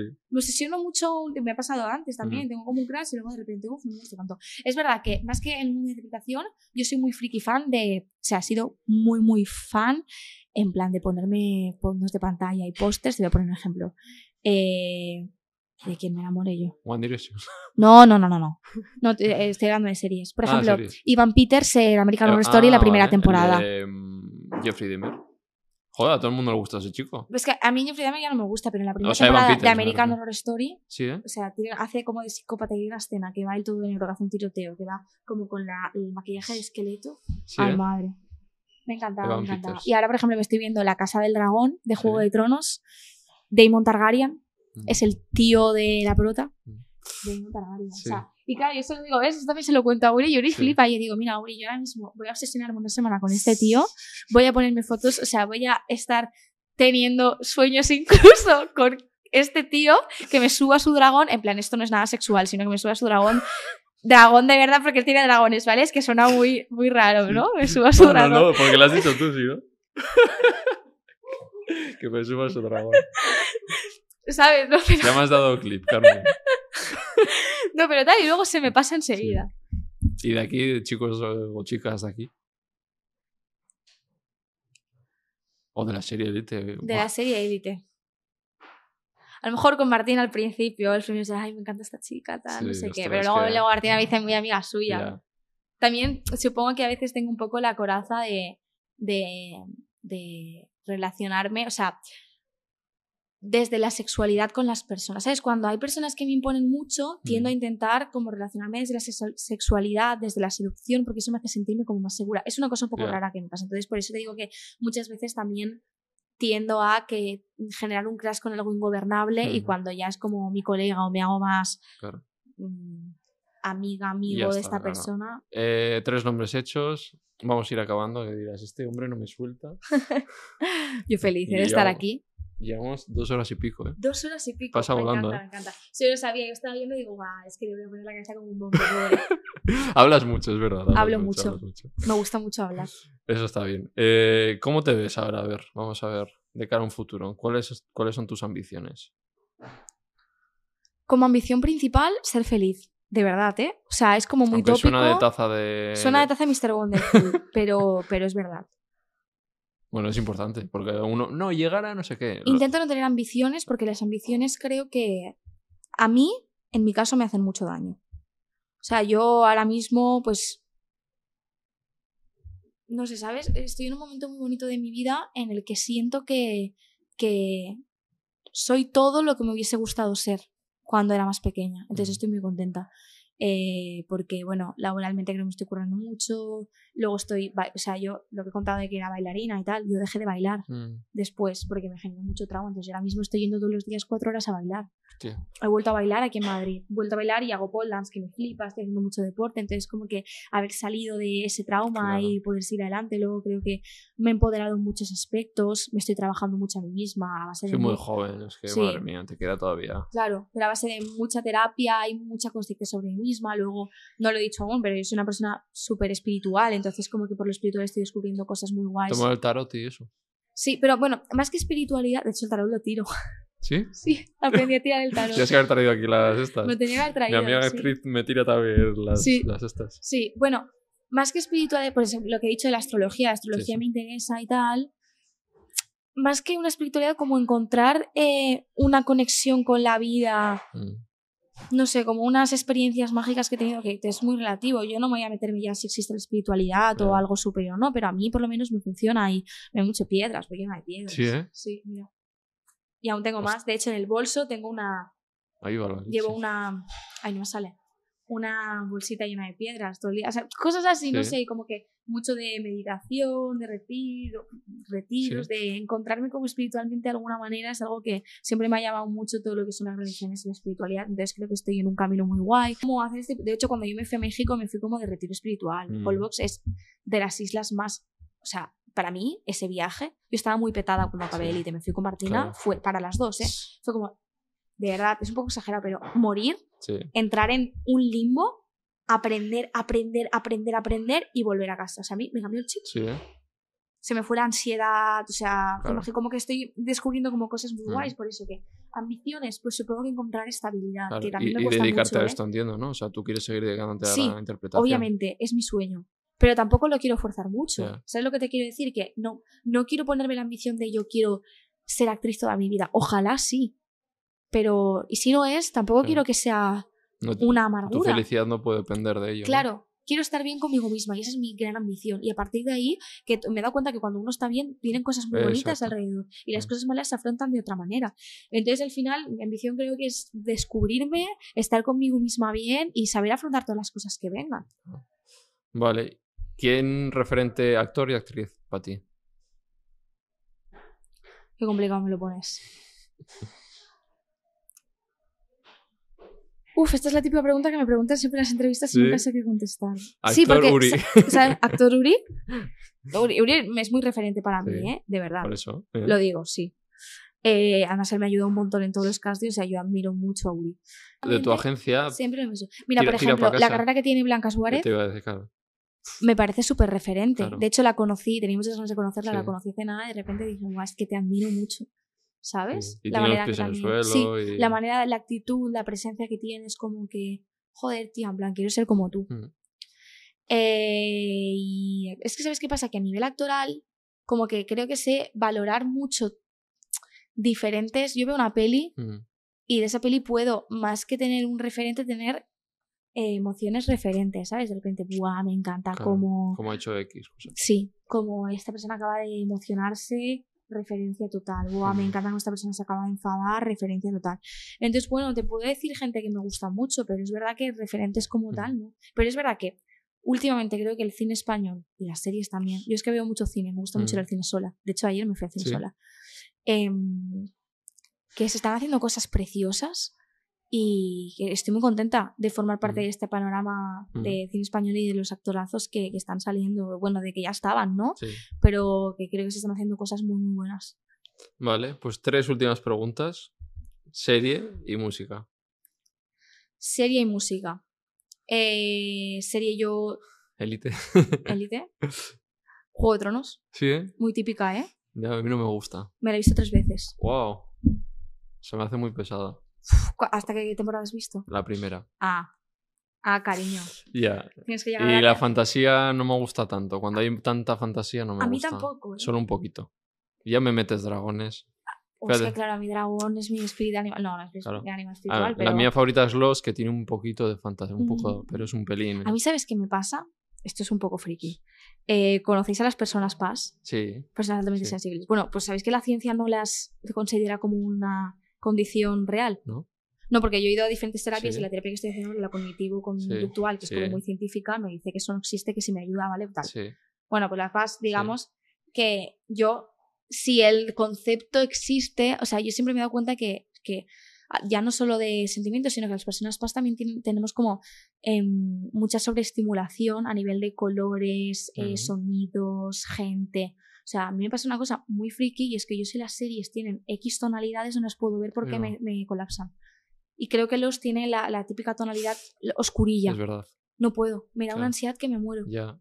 de Y. Juego de Tronos es muy luminosa dentro de Sí. que hay escenas oscuras, ¿sabes? Entonces, ¿La casa de papel? ¿La has visto? la casa de papel la he visto, pero con todos los rojos y tal, sí que Lo- tiene como rojo. mucha luz, pero es verdad que la última temporada la vi como más Sí, oscurilla es- porque era más tal y no me la he podido acabar. Fíjate. Pero es una seriaza, ¿eh? También. Sí, sí, sí, sí, no, sí. 100%, yo estaba súper enganchada, pero, pero es verdad que yo sufro mucho cuando Vale. veo una serie y muchas veces Uri me odia. Claro, porque no podéis verlas. Claro, por ejemplo, eh, eh, muchas pelis de Scorsese, Claro. ¿sabes? Me cuesta mucho verlas porque me sobreestimula mucho el, Claro. los colores. Es súper Mm. friki, pero es que me, me, me, me agobia mucho verles, me da mucha ansiedad. Por ejemplo, Stranger Things también me pasa un poco, Claro. que le quiero dar una oportunidad, pero Sí. de repente era como todo tan oscuro que... Vale, O sea, que series es un poco? ¿no? Juego de Tronos, Sí, Eh. no sé, la verdad es que veo más cine que series. más cine. O Ahora pelis, estoy viendo pues miércoles, miércoles Adams. Bah. Que me, me encanta, ¿eh? Sobrevalorada. Sí, Para mí sí. yo el primer capítulo no me gustó, pero luego sí, Sí. que me enganchó. A ver, otra serie que no... La asistenta de Netflix me gusta. Me vi el primero. El primero no mola. Claro. Es que el primero... Es que, me- es que nos coincidimos mucho. Ah, vale, vale. Mírate el segundo. Vale, vale. Y pelis. El cine me gusta mucho. Mira, una peli más comercial que me gusta muchísimo, Interstellar, Ujú. que tiene como mucho significado Sí. emocional para mí, muy Sí. típica porque me la, la vi cuando hice la inocencia con Ah. mi mejor amiga, que es de la inocencia, y la conocí ahí. Es como que nos poníamos la banda sonora, esa banda sonora me acompañaba a todas partes. Luego la vi, tuve la oportunidad de verla en versión original y en cines en el Fenómeno de Barcelona. Llorando, me acompañó Uri, que a Uri no le gustaba y me dice, bueno, me ha gustado más, tal. Mm. No sé, yo apuesto mucho por el cine español y las películas de autor. Y con música, Música. Escucho de todo, la verdad. Sí. Tengo, tengo épocas. tu lista de Spotify, ¿cómo es más o menos?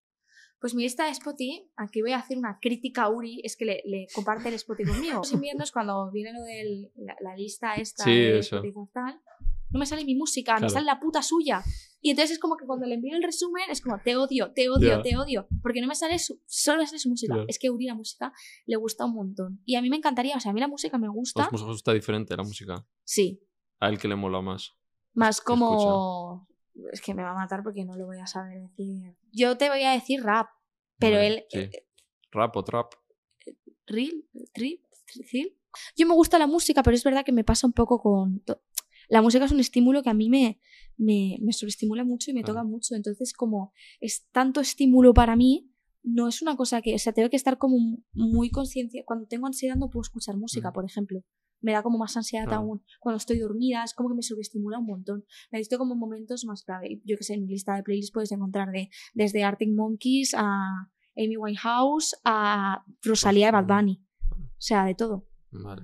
Y voy un poco cambiando, depende de mi estado emocional y descubro Y de música y, allá de tu tierra, Y luego tecno. De mi tierra. Zo, Yo era muy fan de La Raíz. la raíz. Y sigo siendo muy fan. Sí. Fue su último concierto que me lo Sí, pasé. ¿eh? Joder, qué suerte. Fui como a dos conciertos suyos y me lo pasé de bien. Yo no he podido ir a ninguno. ¿no? Ay, qué pena. Sí. Pues La Raíz. ¿Volverán alguna mucho. Ellos dijeron que sí, Sí. pero a saber. Pues el último Joder. concierto fue, fue heavy, eh. Tenía que ser la hostia. Fue heavy, fue heavy. Sí, luego no sé, luego de repente también mucha, mucha música espiritual, de Sí. meditación, Ah. más de, ¿sabes? Es que Je- depende el de rollo mi- hippie. Sí, es que depende. Yo cada día Sí. depende. Incluso a veces escucho música de Uri. O sea, es que Claro. no tengo un estilo musical definido. Vale. Segunda, veganismo. ¿Qué te parece? Muy de acuerdo. O sea, ¿sabes qué me pasa a mí? Muchas veces yo he intentado, el veganismo sí que para mí ahora mismo en este momento de mi vida Claro, tienes una movidilla ahí. es a- a- algo excesivo, incluso el vegetari- vegetarianismo. Pero de hecho yo, mi objetivo en la vida antes de ambición, ¿no? desde muy pequeña tengo muy claro que yo cuando tenga el dinero suficiente, en plan a lo mejor 60 años, me quiero retirar, comprarme un terreno, hacer mi huerto y vivir con animales rescatados. En plan de tener mi vaca, mi ¿Mm? cerdo, mis perros y vivir con ellos en plan todos Pero no te cama. su leche. No, a ver, Claro, leche no, claro, no no tomas, bebo. claro. Ya. Bueno, también te digo que, que al tener. Es que no, no estoy muy informada del todo del veganismo, pero al, al ser mis animales y cuidarlos yo y al no explotarlos, a lo mejor tomarme el huevo de mi gallina no me Ya, parece y siempre se preguntan, me preguntan cada día, en plan, oye, si tengo los huevos. Es no, porque la idea del veganismo viene del antiespecismo, de que los animales no están para No servirnos. están para servirnos. Ya. Entonces tú estás perpetuando la idea de que es Claro. para mí. Además, él trabaja. Tú sigues al santuario vegan, ¿no he visto? Sí, Es que él trabaja ahí. ¿en serio? Y, Ala, he hecho pu- donaciones muchas veces. Claro. Pues Por Paloma. ahí con. Cuenta, Y cuéntale sigo lo que mucho. Además me sacan muchos nombres de los animales. Yo sigo Sí. mucho la historia. Me encanta. Claro, O sea, Paloma Claro, entonces es que- sigue claro, también. Es que yo quería tener un santuario vegano propio Ah. y dormir con mi vaca, mi caballo, Claro. mi cerdo, todos en una cama oliendo a Sí. me da igual, pero yo feliz. Ah. O sea, es mi ambición, de Ostras, verdad, qué te lo guay. juro. Pues eso, ahí, ahí las gallinas ponen huevos y se rompen, ¿no? Y se los comen. Porque pierden mucho. O sea, las gallinas es una especie que se ha modificado, se ha seleccionado. No y entonces tienen muchísimos problemas internos por poner los huevos para los humanos. Sí, eso sí que lo sabía. Entonces eh, ahí se les, pone, les ponen implantes cuando pueden para que no pongan huevos. Qué fuerte. Claro, yo creo que desde este punto no estoy, no Sí, estoy tan, sí. tan informada, pero es verdad que sí que eh, yo no soy vegetariana tampoco, o Sí. sea, consumo carne, es verdad que con la movida que tengo en el estómago, o sea, no puedo comer muchas verduras, sino como, o sea, yo cereales no puedo tomar Nada. ninguno, no puedo tomar cacao, Sí, no puedo tomar... fui eso. Mm, depende, es que ¿Y por ejemplo, soja? soja no puedo tomar, tiene que ser soja sin gluten, que tiene otro nombre que no me sale. Y después sí que es verdad que con todo tema de cosméticos y tal, int- intento siempre que sean veganos y sin testear con animales. Sí, siempre. Ah, Cuando más natural esto mejor, champús, que no, sí. Mm. Todo lo más vegano y natural posible. O sea, en un futuro igual te ves ahí vegana. Sí, no lo descarto para nada. Lo que pasa es que, y en muchos momentos de mi vida he consumido, ¿sabes? sí, He dejado, yo por ejemplo, la primera vez que vine a Madrid no, no comía carne. ya. Y lo hago sin, sin pensármelo. Mm. y no me cuesta. Eh, lo que pasa es que ahora estoy muy Mm. limitada. Y de- ¿Y cuál es tu relación con los animalillos o cuál crees que debería ser? La de los relación con los- humanos con los animales. Hombre, mí los animales, el otro día lo- creo que lo decía Otto, ¿eh? No, o, o este. No me acuerdo, alguno de los dos decía que se lleva mejor con algunos animales que con algunas personas, ¿no? Fueron alguno de los dos que lo dijeron. O alguien más, es que me Sí, puede ser Otto, sí. De... Yo es que, claro, o sea, creo que es hipócrita decir que amo a los animales y también me los estoy Sí. comiendo. ¿Sabes Pero- lo que te quiero está decir? guay que lo veas, hay gente que no lo ve. Está claro, pero dentro de todo es verdad que me, soy muy amante, o sea, muy amante de los animales, en Sí. general me gustan mucho, me he sentido muy conectada con ellos siempre, es como algo que me interesa mucho. Yo he vivido siempre con animales, Mm. Tienes perrillos. ¿no? tengo tres perros, Ostras. he, tenido he llegado a tener cuatro, Sí. o sea, mis perros son mi vida. Mm. O sea, yo a veces voy a casa, os amo mucho familia cuando veáis este podcast, pero para mí casa es perros, es dormir con perros. Mi madre me cambia las sábanas y duermo con mis perras abrazadas y las paseo y lo disfruto y las amo y las cuido y Es lo que dices, o sea, la, ge- la gente en general tiene esa, tenemos, se llama disonancia cognitiva, que amamos al corderito que vemos en el Shantu, pero luego como ya te lo ponen cortado, no conectas, ¿sabes? Entonces falta hacer esa conexión, entonces el respeto todos lo tenemos, lo que pasa es llevarlo a cabo, ¿sabes? claro, Es y lo que justo, cuesta. y muchas veces es verdad que me hace, me fuerzo a mí misma a ser ignorante y a no darme cuenta no que, me estoy, claro. que me estoy tomando un trozo de Claro. jamón, que esto viene a ser un cerdo, es. para poder comer, porque es Claro. verdad que me cuesta. Pero Claro. sí, yo sé que llegará un momento, sobre todo cuando me establezca bien mi estómago, Sí. por Dios, que esto es una, una cosa que yo, ten- Sí. que yo tengo que hacer y que lo sé. Yo lo porque- intuyo, yo soy muy brujo en eso. No, y, me viene a mí, ¿sabes? Lo que te quiero decir, que no es una cosa que nadie Sí. me va a forzar, que siempre me ha venido y cuanto más descubro, más ganas tengo. Mm. Siempre un proceso, ¿no? Empiezas por ser vegetariano o vegano o Ah, yo me hice de un día a otro. de un día a otro. Vi un documental y dije, hasta aquí. Hasta aquí. ¿Qué no voy a contribuir. Erling, Terrícolas en YouTube. Es durete, ¿eh? Por eso. Ya. Y aparte me hice, me propuse que quería ser activista, no solo vegano. Qué Entonces yo tenía unos años que estaba Claro. muy fuerte por, por ahí. Es que yo creo que cuando todo el mundo abrimos los ojos Sí. y lo abrimos, No hay vuelta atrás. no hay vuelta atrás. Entonces hay gente pues que está con uno un poquito así, así. Y que, al final, bueno, abres, como todo en la vida, ¿no? Que nos interesa a la gente ser ignorantes. Claro. Porque así vives más feliz. Eso es. Cuando más ignorante eres, más feliz eres. Pero claro, llega un momento en que yo creo que a todo el mundo nos da el choque. El clic. Lo que pasa es que ya el, cada uno elige. Claro. O sea, yo sé que lo elegiré, tiene que pero ser un momento tuyo. ya, yo siento que ahora no es mi momento. Cuando me lo planteé mucho a los 16 años y que estuve, cuando yo vivía en Madrid no comía nada de carne. no te voy a decir que queso no, leche sí que no bebía, Mm. eh, queso sí que a lo mejor tomaba. O sea que no era vegana. Sí, pero bueno, ya tenías esa cosita que Sí, para tener sí. 16. Total. Lo que pasa es que, claro, yo volví a casa de mi abuela a comer y ¿qué le digo?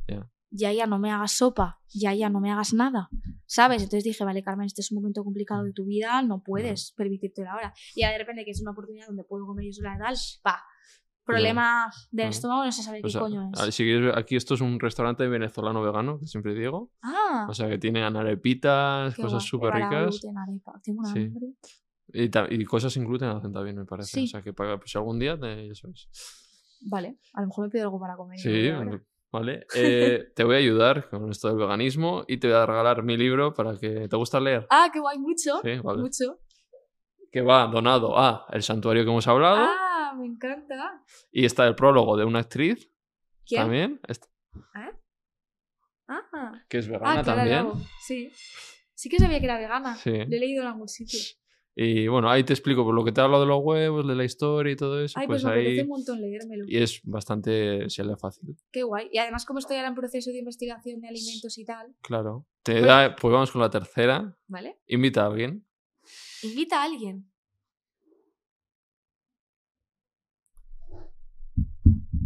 A Blanca ya está invitada, no me la digas, ¿eh? Blanca ya está invitada. Ya le he dicho cuando quieras. ¿Sabes a quién podría invitar? A Uri. Me encantaría ver, de verdad, ¿eh? Me encantaría él, escuchar una hora y media de las cosas que podéis hablar Uri y tú. Sí. Me encantaría, me encantaría. ¿Y del reparto? de? Martina, Martina. sí. Te lo pasarías con Martina y así. Si yo no- loco. Si yo ¿eh? no paro de hablar, Martina, Sí. vamos, vamos. Ella se va. Y un día un especial las dos juntas, que ahí sí que te reirás Ostras. más. Cuando haga el especial 100, que estoy ya. Si haces especial, organizando Martina y yo nos cositas. venimos. Ya está. eh, Vale. ¿Has estado a gusto? Súper. Sí. Me quedaría cuatro horas hablando, Sí. ¿eh? Hablas mucho, es decir, que Sí, sí. Que la mucho. gente suele pasar que habla, pero tú eres de las que más sí. Hablo mucho. Pero se agradece, oye, para eso venís. Muchas gracias. Si quieres eh, mirar a cámara, recomendar este podcast, porque la gente lo, lo ve más que hay gente suscrita. Entonces aquí estáis haciendo trampa. Hay que darle a la campanita, hay que darle a seguir. Entonces, ¿por qué la gente se tiene que suscribir? Pues la gente se tiene que suscribir porque aquí podéis ver eh, personas, bueno, pues que seguramente conozcáis, desnudándose y abriéndose, hablando de temas superhumanos, como si te estuvieses tomando un café con tu colega de toda la vida. Y que se pasa muy Sí, bien. Yo he estado que- dos días viendo, viendo las entrevistas, vamos, a tope y me he reído mucho, me he divertido y estando aquí más. Que no os conocíamos de nada. La gente, como Ya. están así, se piensan como que conozco a la gente. Y yo, llegan y es el primer momento. o sea, hago- Sí, Me sí. gusta lo de Broncano, de que sea un poco improvisado, ¿sabes? Esporádico, Para claro. notar. Qué guay. Pues nada, que es un- ha sido un placer. Igualmente. Creo que a la gente le va a gustar mucho. Vas a tener una entrevista de estas que ya se te va a poder conocer. Me gusta que vengáis y que tengáis una de que voy a que quiero conocer a Carmen. Me la veo. Qué guay. Y te deseo lo mejor. Vale, Y igualmente. Tenemos en plan en lo de Maldivas. Y... Lo de Maldivas me voy seguro, ¿eh? O sea, sé no me lo, tú vale. ves diciendo mi información que me voy. Además, yo me quería ir, me quiero ir a trabajar a México, pero en plan, locura. Me quiero ir a Allbox otra vez este verano, pero me quiero ir a trabajar de camarera. ¿O sí? Porque quiero hacer otra cosa diferente y quiero como trabajar. Salir de tu zona de Sí, confort. trabajar de camarera, que es una cosa que siempre me ha apetecido Mm. hacer y nunca he hecho. Irme a trabajar en un bar y estarme un Ajá. mes y medio ahí. Quiero Sí, viajar, o sea, claro. es que no he dicho, pero mi vida es viajar. Vale. Es mi afición mayor, lo que quiero invertir todo mi dinero es en viajar, o sea, me apasiona. Sí. Entonces, pues viendo Maldivas, maravilloso. Vale. Todo. Pues hala, ha sido un placer. Igualmente. Chao. Gracias, chao.